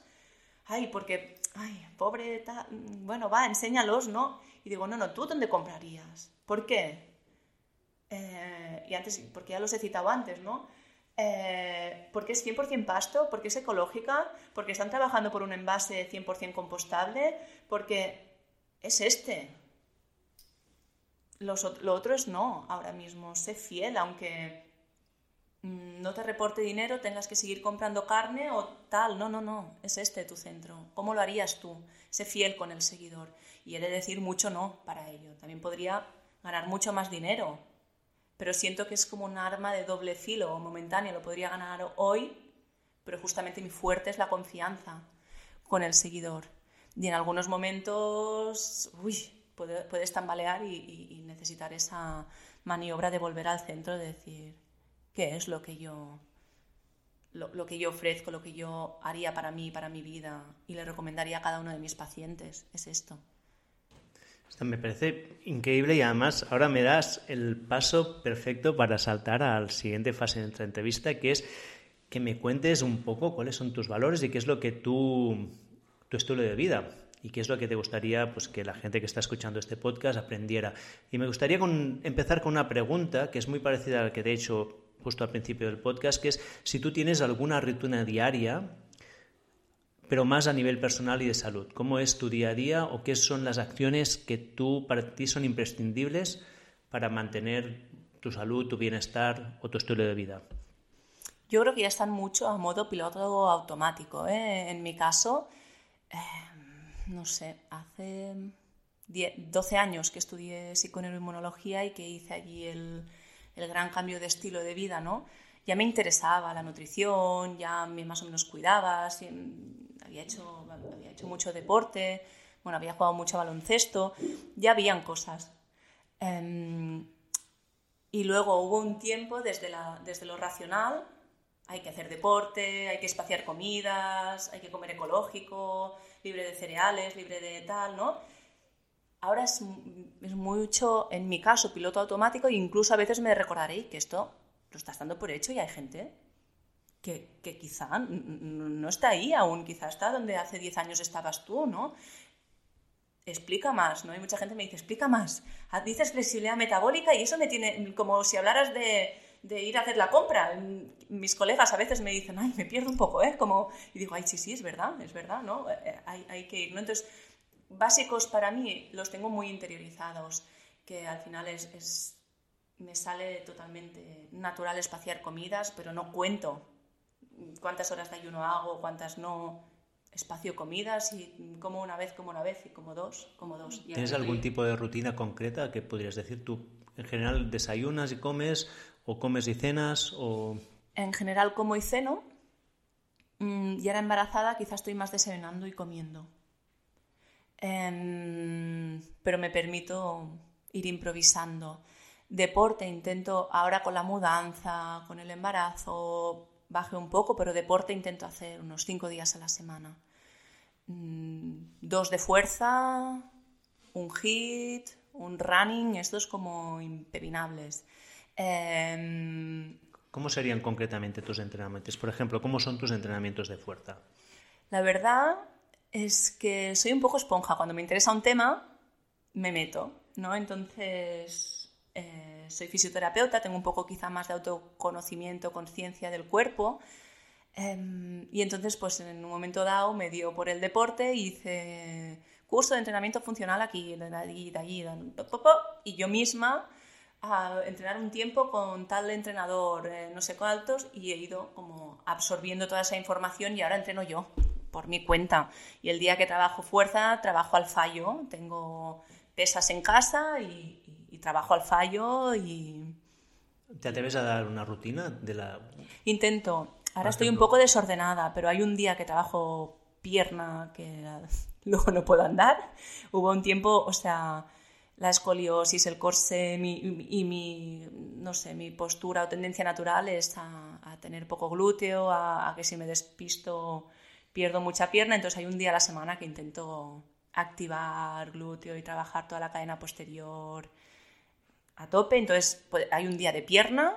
¿Y cómo serían los ejercicios, los sets, repeticiones que haces? Eh, sería una sesión tipo. Para, para mí, trabajar un, entrenamiento de fuerza en pierna, han de haber algunos básicos, eh, como ha de ser una sentadilla técnica bien hecha, descalza, con barra olímpica, con pesos. Seguramente habrá mm, zancada búlgara eh, o zancada. También habrá una prensa o habrá un peso muerto algún trabajo como más de glúteo y serán eso, cuatro ejercicios y serán pues cuatro o cinco series de llegar al fallo. En general llegaré al fallo en 10 si calculo bien 10 repeticiones si calculo bien el peso. Eso sería un entrenamiento de fuerza para mí, con un poco de, workout y hay de, calentamiento y, y... ¿Y qué tiempo dejas entre ejercicio y ejercicio? Tampoco mucho, ¿eh? O sea, entre, entre pues, sentadilla y búlgara. o entre serie y serie. Entre serie y serie, minuto y medio, una cosa así. A veces, si no tengo tanto peso, ahora estoy, me falta peso, trabajo más potencia, ¿no? Hago más repeticiones y menos descanso. Cuando voy al fallo, a veces estoy un poco más en el, en el descanso, ¿no? Un poco ahí. ¿Y de tronco superior cómo sería tu entrenamiento? Press banca, flexiones, eh, fondos o, bueno, o, tríceps con discos, hip thrust, em, sí, irían por ahí también. Bíceps, bíceps más analítico quizá, remo y también barra a intentar, a, intentar mover. Sí, porque antes me lo has enseñado que tú tienes un sótano con un gimnasio aquí en casa. Mm. ¿Y el HIT? ¿Cómo, ¿Cómo te gusta hacer el HIT?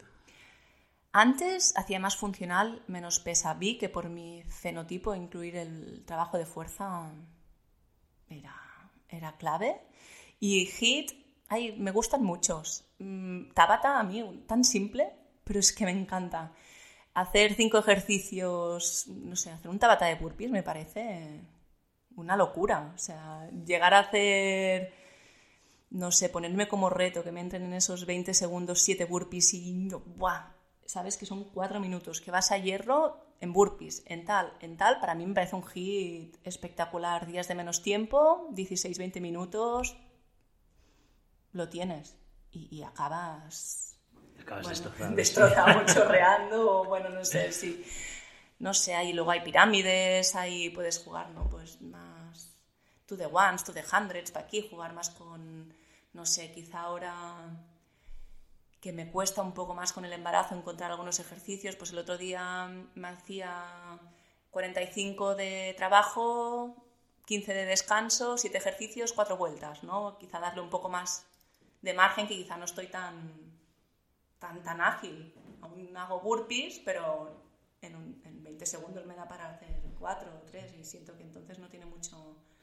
Sí, atención que hemos pasado así como, como si nada diciendo que estás entrando y estás embarazada. Esto que hasta a algunos les parecerá una absurdidad, ¿no? Porque durante mucho tiempo estar embarazada era como casi estar enferma. Mm. Sí, de hecho, bueno, aún no lo he anunciado en redes, eh, espero anunciarlo antes de que salga em, este podcast. Eh, y sí, sigo entrenando, sigo entrenando con Candela y, sigo entrenando. Y como me apetecía compartir, ¿no? Eh, creo que, que, falta, ¿no? recuperar, ¿no? Cuando decían nuestras abuelas, estado de buena esperanza, ¿no? Esa, esa, desde dónde se decía ese dicho, más que estar viviendo una situación embarazosa, que parece que de pronto estás medio, mm, ¿no? Como creo que, que hay trabajo allí y a la vez, no sé, es un tema, es un tema que, que creo que tendré que darle vueltas y darle un poco de discurso y forma, porque a la vez Tampoco quiero transmitir que sea tu vida no ha cambiado, estás embarazada y tienes que seguir levantando el mismo peso y entrenando todas las mañanas y siendo una superwoman y yendo al trabajo igual y criando otra hija igual, porque tampoco es eso. Eh, creo que es una etapa donde, bueno, o sea, estás creando vida, o sea, que tiene, tiene unas peculiaridades ultra sensibles y concretas y que también hay que darles espacio a escucharlas y que realmente laboralmente o socialmente se contemplan pocas. De hecho, yo he tenido un tema allí con un proyecto que tenía que salir y no contemplaron que pidiera un cambio de fecha porque tenía náuseas. Eh, creo que mm, laboralmente o socialmente o muchas empresas no tienen en cuenta la salud de la mujer en, en, diferentes etapas, ¿no? Y tampoco decir, no, nada ha cambiado, entreno todos los días y no, no, sí cambia en el primer trimestre habían días que me dormía jugando con candela y eso también es estar embarazada y he tenido náuseas y, lo he pasado mal comiendo también, ¿no? Pero priorizo el movimiento también porque en eso no me ha impactado el embarazo en mi caso, ¿no? O sea, creo que hay las dos cosas. No estoy enferma, estoy embarazada y me escucho, ¿no? Y escucharme también es, hay días que no ceno y no pasa nada. Hay días que embarazada he comido una vez al día Prefiero decir dos, que ha sido el 80% de, de, mi embarazo hasta ahora, días han sido cuatro y días han sido una, porque las náuseas no me dejaban comer o porque no tenía hambre. Entonces, em, cuando he estado de mudanza, no sé qué, hay una semana o dos que no he entrenado, me lo he permitido sin culparme y ahora que ya tengo el tiempo, hay muchos beneficios de entrenar en, la mujer embarazada, ¿no? Pues priorizo ganar músculo, entrenar, ¿no? Y... Sí, y, de hecho me gustaría que, si es un tema que te interesa y que creas que, puede aportar valor, me digas esto, qué impacto puede tener con tu hijo. Pero antes, siempre una reflexión, que creo que el tema con hablar contigo, que me gusta muchísimo, es que tú tienes tan integrada ya lo que es un estilo de vida saludable, que te parece normal que durante un embarazo se entrene y te parece normal que durante un embarazo se continúe comiendo bien. Pero es muy común ver gente que con el discurso de me voy a respetar, lo que hacen justamente es dejarse ir, ¿no? Porque gente que a lo mejor el entrenamiento le da un poco pereza y como mujeres en este caso, porque estamos hablando de embarazadas y es... Pero también sería hombres con situaciones concretas, ¿eh? Pero como ya les da un poco pereza entrenar, si están embarazadas y se van a respetar, pues no entrenan o como les gusta mucho la bollería, se van a respetar y van a llenarse de... Este es un tema, ¿eh? De hecho, hace un tiempo salió un término así de estos que aparecen improvisados, ¿no? Como de, no, lo ideal es hacer alimentación intuitiva. Y claro, y también es una arma de doble, un poco mm, peligroso, ¿no? El término. O sea, si ahora la intuición me dice comer un donut, porque ando por Barcelona y en cada manzana hay un horno de pan, pues no te compro lo de, alimentación intuitiva. Con un conocimiento, entendiendo qué es lo que te cuida, lo que te nutre y lo que no, lleva una alimentación intuitiva. Lleva, eh, un día come pescado porque me apetece mucho más, un día comerás más grasa y un día casi no comerás vegetales, otro día esto irá pasando y saldrás con los colegas y nos tomaremos una birra juntos, pero no puede ser que cada día ahí intuyo que me apetece un donut o tal, o ahí me he escuchado y no, porque la industria, porque la sociedad actual nos llevaría a comer donuts y refinados todos los días. Entonces, intuitiva y escucharse en un contextualizado.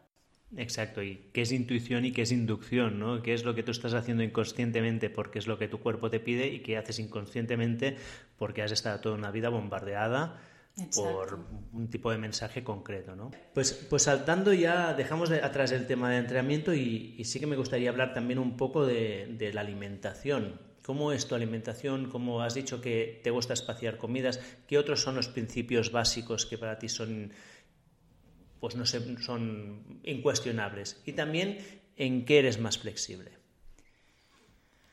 Vale, a ver, yo creo que aquí otra vez vuelve a estar mi experiencia, ¿no? O mis heridas, o...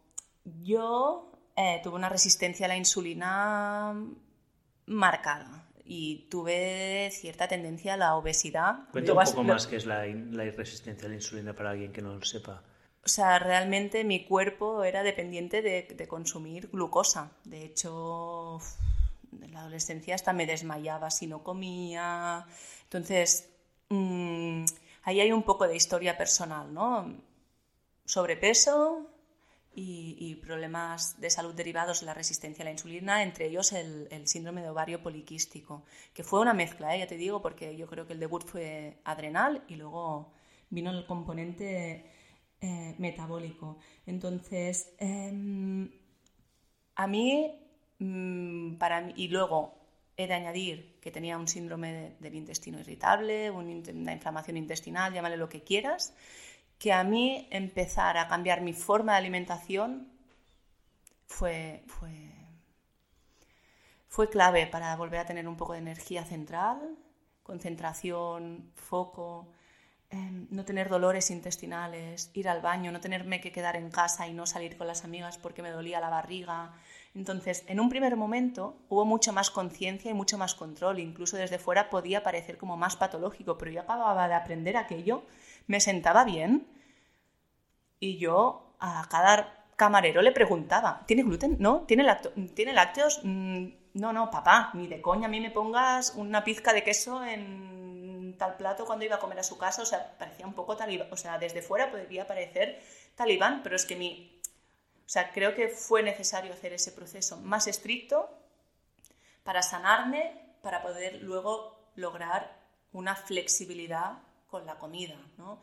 Es decir, yo ahora me como un... Si me apetece una pizza, he llegado a un punto que a mí me da igual que sea una pizza keto de harina sin gluten o no, o sea, la del telepizza, todo me sienta bien, si es un día. Entonces he llegado a tener una salud que me permite tener una muy buena relación con la comida, o con los antinutrientes o llámale como quieras, ¿no?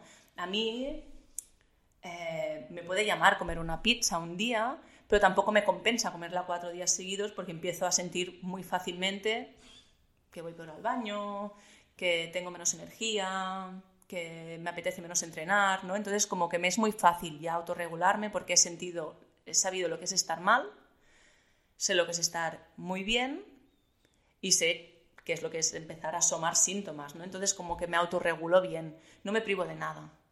Llega el fin de semana y me tomo una cerveza con mis amigos porque me apetece y yo soy cervecera, me la tomo, pero no me la tomo cada noche.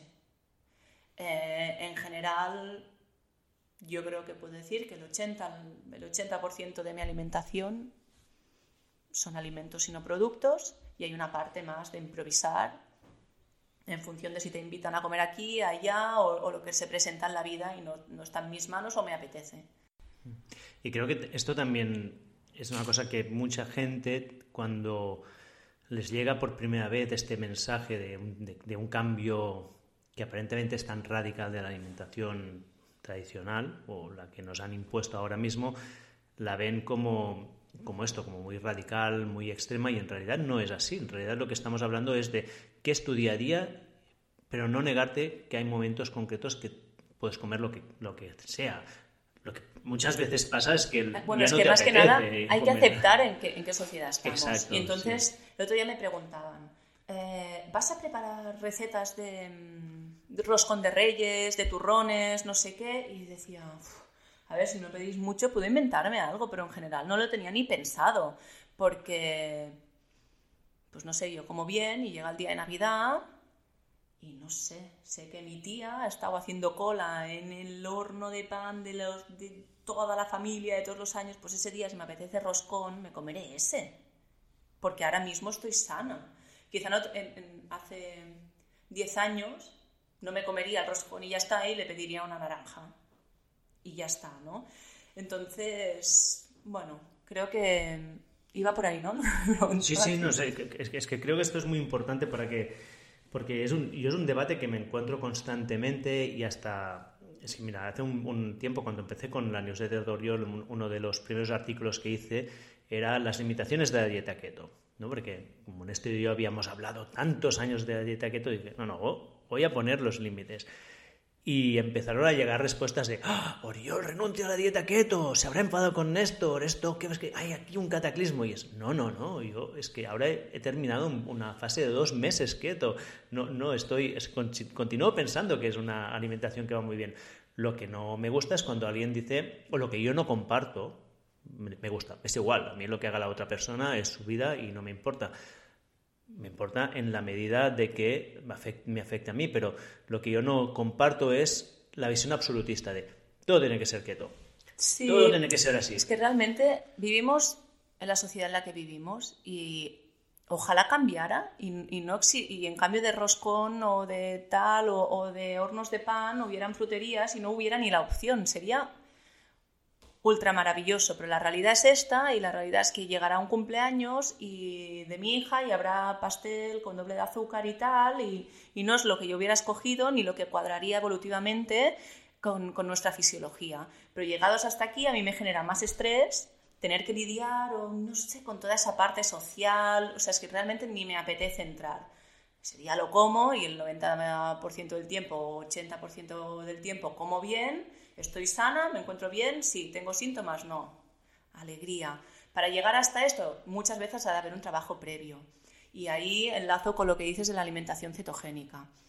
Porque, mira, debo decir que creo que ahora hace días que no me mido, pero todo mi primer trimestre he estado casi en cetosis sin hacer alimentación cetogénica. O sea, realmente la capacidad de entrar en, en cetosis es algo que hemos perdido por estilo de vida pero que luego no es indispensable, o sea, hacer alimentación cetogénica para entrar en cetosis. Es decir, yo después de haberlo trabajado y haberlo recuperado, no sé, no hace falta ni medirlo. Solo entrenando en ayunas muchos días ya entro en cetosis. Y luego me he comido ese día cuatro frutas.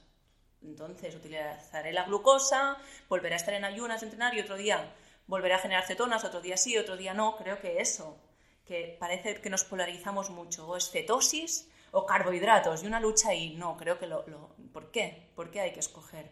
Creo que ambas cosas tienen beneficios y que una vez recuperada esta salud y esta flexibilidad, saquemos lo mejor de cada cosa.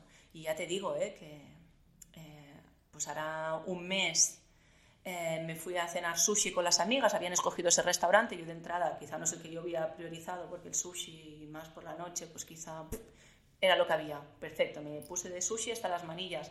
Al día siguiente por la mañana estaba en cetosis. También habrá una, predisposición al estado metabólico del primer trimestre, lo que sea, ¿no? Pero me refiero que eh, si te mueves, si descansas, si espacias comidas, no siempre va a hacer falta estar en, alimentación cetogénica o restringir carbohidratos. ¿no? Entonces creo que también ha sido un boom, ha estado muy bien. para mí la alimentación cetogénica es una herramienta estrella para tratar muchos desórdenes centrales, metabólicas, pero no es la única, ni para siempre. Entonces creo que integrar esta parte del discurso y dar un poco más de calma y flexibilidad también es importante. Sí, y creo que es importante distinguir lo que es una, intervención, podríamos decir, terapéutica, ¿no? que cuando provienes de un contexto metabólico en el que no estás bien y tienes que hacer, pues seguramente durante un periodo de ser más estricta y cuidarte más, pero cuando recuperas la salud metabólica, al final tu cuerpo se regula. ¿no? Y yo creo que esto es Es una cosa que mucha gente no, no es consciente, que cualquier acción, primero, no es para siempre, no es la única, hay muchas opciones y puede ser un tratamiento momentáneo que te sirva para recuperar una flexibilidad que luego te dará la libertad de poder comer diferentes cosas sin sufrir. Y aquí esto nos pasa a nosotros porque hemos tenido pues, una infancia o un, contexto social como es el que hemos tenido, pero me gustaría saltar al, a la crianza, ¿no? porque es una cosa que yo sé que a ti te interesa mucho, que es qué haces con tu hija para que no sufra los mismos problemas que, que tú has sufrido y para que tenga ya esta flexibilidad metabólica, esta salud que es la que tenía y no la pierda, y al mismo tiempo esto no te genere los problemas sociales que puede generar pues tener una alimentación tan distinta o un estilo de vida tan distinto como el que nuestra sociedad nos impone. O sea, para mí aquí es básico lo que hay en casa. Y de hecho, mm, yo he visitado a muchos niños porque al final, al ser mamá, pues ¿no? También cuando otros terapeutas no lo son y he visitado a, muchos bebés y a muchos pequeños. Em, yo siempre les digo a los papás, o sea, lo importante está en casa, lo que haces en casa. Lo de fuera no es la norma, es lo esporádico. Entonces, céntrate que lo que hay en casa sean alimentos y no productos, mmm, guiarse por el hambre y poco más. Que luego van a casa la abuela y comen macarrones, alegría, o sea, como un poco esta flexibilidad, y más en en, pequeños, ¿no? que aún juega todo mucho a su favor, creo que manteniendo esos mínimos, que al final en casa suele ser el 70% del, del, tiempo. También es verdad que llega un momento que sí, están mucho en casa los abuelos, en el parque, mm, depende cómo es el menú del comedor, yo ahí no me he encontrado tanto, sí se puede mm, generar un poco más un problema.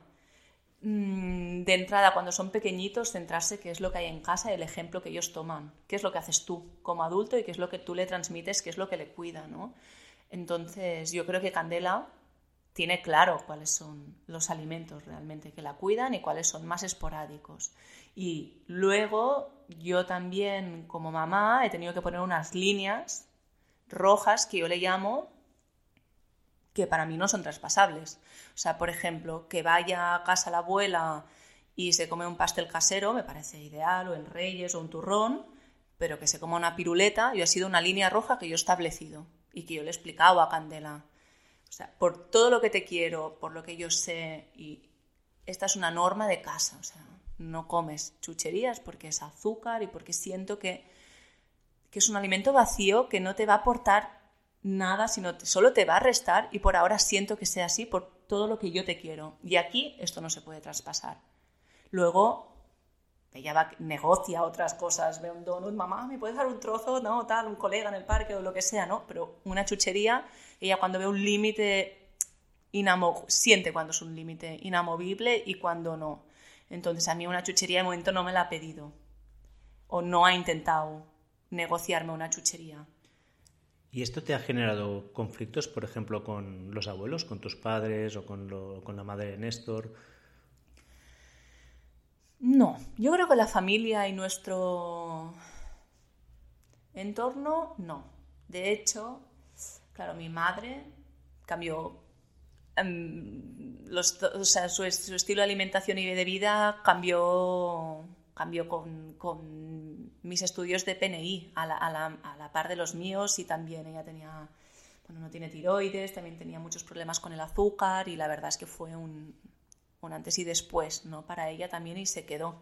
Entonces, mi padre es un poco más que no come tan bien, pero bueno, lo hace él en, en, en, su bar, leyendo el diario y tal, y lo que hay en casa, los, en casa mis padres cuida cuida mucho, es al 90% todo como en mi casa. Puede pasar que le den un poquito más de una onza de chocolate del 85% o una tostadita de trigo sarraceno, cosas que yo les llamo chuminadas o innecesarias, pero bueno, están casa los abuelos y se come una onza de chocolate negro, pues oye. Sí, esto por ejemplo en mi caso yo sí que tengo más conflicto. Mi padre se ha hecho como su cruzada personal darle a mis hijos lo que sabe que nosotros no queremos. Entonces llegó, después de muchos conflictos, llegó el punto de decir, bueno, pues a lo mejor tengo que aceptarlo porque el conflicto que esto genera a nivel familiar es un problema mayor que el hecho que una vez a la semana les compre un croissant, cosa que yo, pues, por ejemplo, nosotros en casa sí que llegó un momento, y esto es curioso, a ver qué, cuál es tu opinión al respecto. Eh? Nosotros nos pasó que con mi hijo más, más grande, más mayor, éramos muy estrictos.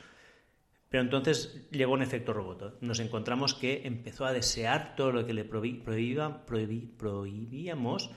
constantemente. Y de hecho aún es así. yo creo que ahí ya está el primer error. Prohibir. Exacto.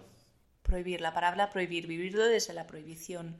Yo siento que Candela no le he prohibido nada. He puesto una línea roja con las chucherías, que es azúcar puro. Todo lo demás lo ha podido probar o ha podido estar cuando está, cuando la vida nos lo ha presentado. Yo no la acompaño a comer curasanes todos los domingos que hemos quedado con una amiga del cole y se ha generado, ha derivado un plan en eso, lo va a comer. Pero nunca he sentido que ha habido una prohibición en ningún alimento. Exacto. Y creo que ahí, desde donde tú lo vives y desde donde lo transmites, es súper importante. Mm. Y esto nos dimos cuenta y con el segundo no lo hicimos y ahora nos pasa que de natural el primero desea mucho esto y el segundo no lo desea en absoluto. También creo que hay algún elemento genético aquí, pero sí que en nuestro caso es como hay, casi podríamos llamar un, llamarlo un adoctrinamiento, que nuestros hijos tienen clarísimo que comer sano es comer mucha verdura, comer carne, pescado y huevos, y que es como, ay, mío, me he comido un brócoli, mira que estoy más fuerte. Y es como lo tienen muy integrado, ¿no? Y, y, yo creo que es más importante para mí transmitirles esto que no negarles cosas. Sí, yo creo que ha de ser desde lo que te cuida, desde lo que te nutre, desde lo que te hace crecer y, por eso te estoy ofreciendo esto, porque te quiero y porque quiero lo mejor para ti. Y luego lo demás no suma tanto y está a veces lo vamos a comer y no pasa nada tampoco porque el otro está. Creo que ha de ser desde un punto, desde un punto de calma. Y con Candela nos pasa sobre todo en el dulce, que de vez en cuando es, mamá, puedo comer. Y no sé dónde sacó el término, te lo prometo, porque a veces nos dice, ¿puedo comer comida chatarra? Y te juro que yo tampoco nunca lo, lo he querido llamar así, es pues azúcar o bollería o procesados comida chatarra. Digo, ¿dónde has sacado esta palabreja?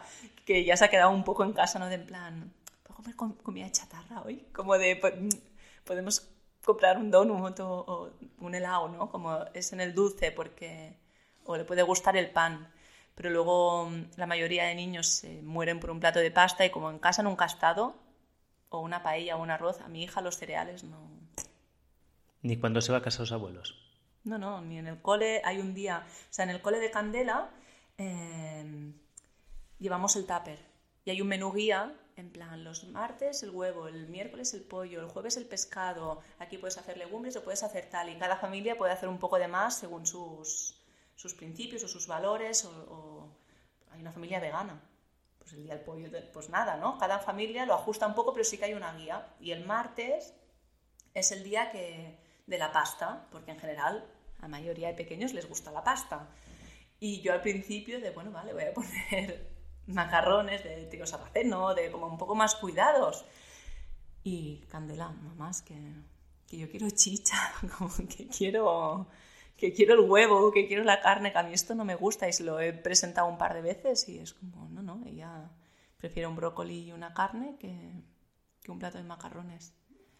Porque cualquier de esta intervención hecha desde lo positivo, desde la tranquilidad, siempre es mucho más es, es, mucho más fácil y se integra mejor, ¿no? Que yo creo que es una de las cosas que también gente que no sigue este estilo de vida, pues piensa que es restricción, que es prohibición y no. No, no, es nada, no, tiene nada que ver y también suena muy idílico, ¿no? Quizá como lo estoy explicando, no quiere ni comer pasta, qué bien lo ha hecho. También tengo, ¿eh? A veces que lidiar situaciones en que ostras, no, es que ayer fue el cumpleaños de Pepito, de tal, no quiero que más cinco días seguidos dulces y me toca, ¿eh? Tener que explicarle, va mamá, no quiero, y como lo reclama, es que mira, Fenganito lo está comiendo, que a veces también me toca lidiar, o incluso, bueno, a Candela le ha interesado comer mucho, o sea, siempre, de, lo o sea, es muy disfrutona con la comida y no puede evitarlo, superior a ella. Si ve comer, ay, me das un poquito y claro, nosotros, el rey del ayuno intermitente en estos Sánchez del descanso digestivo, que evidentemente no es tan importante en un pequeño, pero que muchas veces come, ay, porque lo ve, por placer, ay, pues hagamos algo, ¿no? Como, y también esta parte quizá nos ha costado más lidiar que no, que no comiera mm, chuches, o, sea que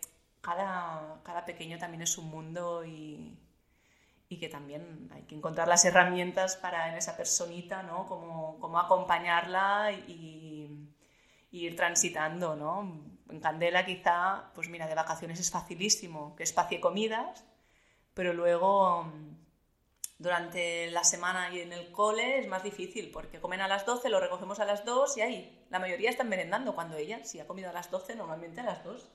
No tiene hambre, pero claro, de 2 a 7 también pasa mucho rato y acaba merendando dos veces, comiendo, ¿sabes? Y haciendo muchas más comidas las que ella, si se escuchara realmente, comería. Pero bueno, pues en esta, en esta parte, a veces al principio quizá me agobiaba un poco más y es bueno ¿Cómo está Candela?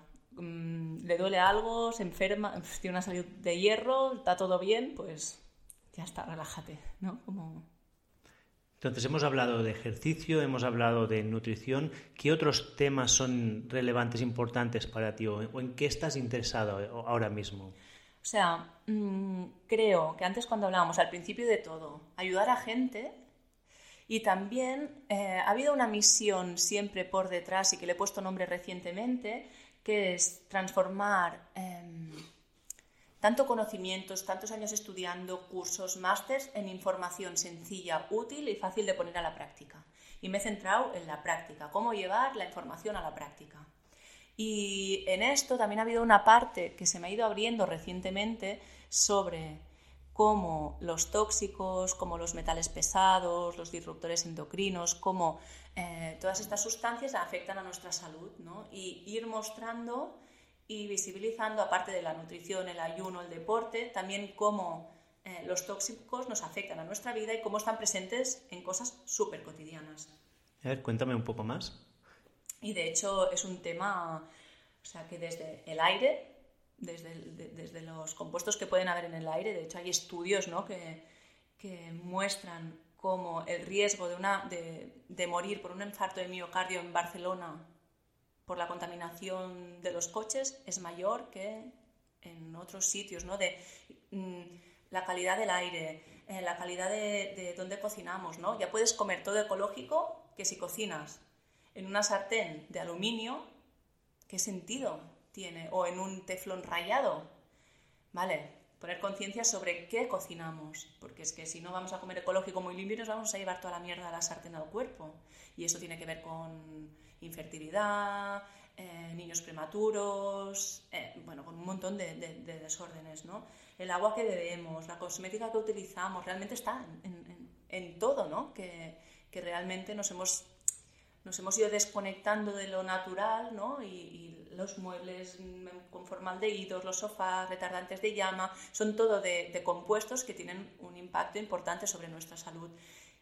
Y aquí me pasa que al final acabo tocando muchos temas y puede generar un poco, tengo que ir con cuidado, porque de pronto es, ya no solo tienes que, comer saludables, espaciar comidas, hacer deporte, sino cambiar las sartenes, el filtro de agua, ay, ahora el campo eléctrico y electromagnético, la cosmética natural, eh, los filtros de aire si vivo en la ciudad, el uf, uf, uf, uf me agobio, ¿no? Entonces, aquí también he de hacer siempre un trabajo de que yo llevo 12 años haciendo cambios y seguramente estarás aquí y hay 80.000 pijadas en, en, casa pero las he ido conquistando poco a poco. No se puede hacer todo de golpe, a no ser que no te genere estrés y tengas mucho dinero.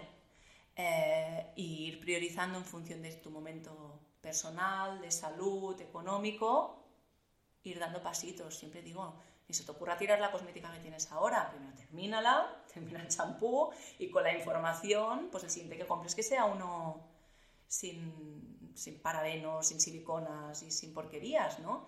ir haciendo los cambios desde ahí.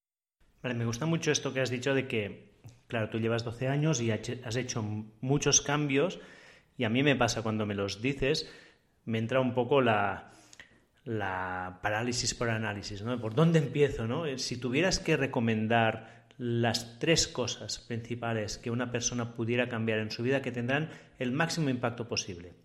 No hablemos ya de nutrición y de deporte, que esto es, o, de dormir bien, que estos ya son como, ya los tenemos asumido. Más allá de allí, ¿qué, ¿qué recomendarías? O sea, creo que, y de hecho esto es una conclusión que llegaba estos días, que no nos podemos olvidar de que cada persona es distinta y que la individualización va a ser clave. Que por tu carácter, por tu salud inmunitaria, metabólica, vas a tener unas necesidades o unas tendencias a que unas cosas te generen más calma que otras. De entrada, déjame pensar. O sea, el tema del agua, aunque es justamente, me estoy metiendo en un, en un camino sin salida, es un tema que para mí es importante. Es decir, el agua que llega en el grifo está cargada de porquerías, restos anticonceptivas, de metales pesados, y el agua embotellada en plástico tiene microplásticos. Es un tema que para mí, aparte de todo el, de todo el plástico que, que generas, o sea, que me parece me parece una aberración, ¿no? Entonces creo que filtrar el agua es, es, un, es un paso importante. Creo que mm, tener una buena sartén también lo es. Porque, ¿Qué tipo de sartenes usas? Porque realmente puede ser un, o sea, es como la combinación perfecta para traerte gran, muchas toxinas al cuerpo, porque muchas veces cocinamos con grasas y son la manera ideal de, para las toxinas de viajar a nuestro cuerpo. Entonces, sí, y hay tanta bibliografía sobre los antiadherentes y nuestra salud que tener una buena sartén también es para mí una inversión importante. Y hay dos materiales que el, cristal ha aparecido recientemente en mi vida y creo que es una opción muy importante a explorar y que creo que irán saliendo más marcas, más formatos y que nos irá dando sorpresas. El, cristal se ha utilizado toda la vida y, es atóxico. Eh, una sartén de cristal. Sí, ollas, sartenes, moldes. El cristal para mí es muy seguro y el hierro para mí es el otro muy seguro, a no ser que tengas... Mm, exceso de hierro, que la verdad en consulta en 10 años me he encontrado una vez. Entonces, eh, el hierro para mí es una muy buena opción, son sartenes que te dan garantías de por vida, son caras, algunas pesan, hay diferentes formatos. Y al final estamos muy acostumbrados a cocinar con antiadherentes y será un aprendizaje. También aprender a cocinar sin antiadherentes. Pero para mí es un regalo muy importante. Hmm. A mí ver una sartén rayada, pienso, me rechina todo ir a casa de mi suegra y el otro día digo, y sí, las ha cambiado porque fue como desde el cariño y el amor, de, verdad. No podéis estar cocinando siempre con, ¿sabes? La típica sartén toda rayada, sin el anti, no sé, como muy normalizado. Y yo, sí, esta sería una, una, estas dos serían las principales. Luego hay una opción que es bastante resultona, que es el acero inoxidable. Hay diferentes aleaciones, si no hay intolerancias al níquel, al cromo, que la mayoría de gente no las tiene o al menos no las conoce, es una buena opción. El acero inoxidable también pesa menos, es económico, hmm, al menos en ollas, en sartenes, bueno, cristal, hierro, acero inoxidable. Si pones un filtro de agua bueno, cambiar las sartenes y ollas para que sean o de cristal o de hierro fundido, ¿no? Sí. Y vale, ahora mientras iba repitiendo digo, no puede faltar el tercer punto, me ha venido, digo, ¿qué voy a decir? Me ha venido de golpe. Creo que no le damos importancia al dormitorio. Es decir, crearte un templo para dormir, para mí sería el siguiente. Es decir, quizás un poco amplio, ¿eh? porque mm, pueden entrar muchas variables en un dormitorio saludable, pero realmente pasamos entre un tercio y la mitad del día en el dormitorio. Y justamente es cuando somos más vulnerables a muchas sustancias, es decir, justamente cuando nos relajamos, cuando entramos en fases del sueño, somos mucho más vulnerables a campos eléctricos y electromagnéticos, a radiaciones, a formaldehídos de los muebles, del colchón. Mm, sí, entonces un dormitorio bien pensado para mí sería un punto clave, un punto clave. Descartar, o sea, y allí es que por eso te digo, pueden entrar muchas variables, puede entrar un estudio geobiológico, puede entrar eh, los materiales de tu colchón, eh, las pinturas, a no ser que te las acabes de pintar, no suelen liberar mucho, pero si te vas a pintar o a hacer una habitación nueva, ¿qué pinturas escoges? ¿Qué muebles escoges? De hecho, ahora aquí me ha venido una cosa muy buena, que es, si vas a tener un bebé, no compres todos los muebles nuevos o mira qué muebles, porque es un clásico estar embarazada, pintar con cualquier pintura con derivados del petróleo, mm, todos los muebles repletos de formaldehídos, la habitación monísima, pero llena de mierda para el bebé. Entonces creo que, sí, que generar un, espacio seguro para el descanso también puede ser. E, está empezando a, coger una relevancia en mi contenido. No he compartido mucho sobre ello porque son temas que también aún no soy muy experta, mm, pero creo que va a ir cogiendo relevancia. Muy bien, creo que son tres recomendaciones muy buenas y muy prácticas. Y escucha, Blanca, yo me pasaría hablando contigo horas y horas, pero creo que ya llevamos un buen rato, así que si te parece, acostumbro a cerrar los podcasts con unas preguntas rápidas, que son preguntas que yo las hago a, a, ver si sale algo. Si hay cualquiera de estas preguntas que no van contigo o que no tiene respuesta, puedes decirme simplemente que no te interesan y no pasa nada. Así que Empezamos con la primera, ¿te parece bien? Me parece. ¿En qué has cambiado de opinión en los últimos meses? Bueno, es que ahora me está haciendo gracia porque em, iba a decir una cosa que, creo que te va a hacer risa, pero o sea, es un poco superficial o no lo sé, o, pero iba a decir que em, eh, si no duermes puedes estar bien igualmente al día siguiente, como de entre candela, el embarazo y mi tendencia al no dormir ha sido como, bueno, estoy bien, ¿no? Como... Sí. se puede sobrevivir una noche mala, ¿no? Sí, sí, pero bueno, no. Creo que podríamos enlazar a lo que hemos dicho una, un poco más profundo. Creo que podríamos decir algo, ¿no? Que, es, que si es fácil no vale, romper esta creencia está siendo importante en mí para seguir recogiendo o avanzando en la vida. Me gusta, sería un buen titular, ¿eh? Que si no es fácil, no vale, no es una buena idea. ¿En qué te gastas una cantidad indecente de dinero? Bueno, yo creo que sin duda en facilidades mm, para la vida y en salud. ¿Como por ejemplo? pues, o sea, en salud, es decir, em, pues ahora he aprendido más sobre campos eléctricos y electromagnéticos y no he dudado nada en comprarme el mejor filtro para la energía sucia. Ahí no dudo. No me compraré jamás un bolso de 300 euros, pero dejarme mil en este filtro o en, toda la, la, instalación de la casa, lo hago. O sea, en salud y, eh, invierto, sí. Y luego en facilidades, en facilidades he ido aprendiendo con el tiempo. Esto, tener una representante ahora, eh, pedir ayuda para el hogar. Eh, ahora, justo ayer, bueno, entrevistaba a, una chica, ¿no? Porque quiero poder vivir un posparto con, con más manos, con un poco de soporte, en facilidades. Y realmente ahora estamos en un momento vital que, que tenemos muchos gastos también, sí. Y, poder reconciliarme con ello, que también ha sido un, tema importante. Mm. Y si vamos al otro lado, ¿qué compra de menos de 100 euros ha tenido un impacto más grande en tu vida en los últimos meses? Yo creo que buen material para hacer deporte. Y... ¿Recomendarías algo concreto para alguien que empezara? Es que es una compra que hice ayer, creo, pero que aún no la tengo y que va a generar un cambio.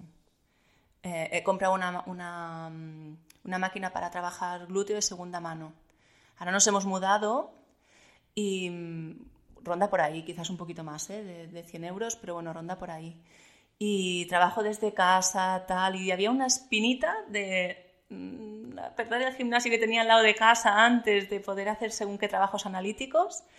Y es una compra de segunda mano, que de hecho yo apoyo, bueno, creo que poco a poco hay que ir por ahí también, en, visibilizar proyectos donde dan segunda vida a, a productos. Y, y, creo que va a ser de esas compras que dudé y va a ser como, qué gusto poder, poder tenerlo en casa. ¿Cuál es una de las mejores y más valiosas inversiones que has hecho? Podría ser económica, de tiempo, energía, cualquier cosa.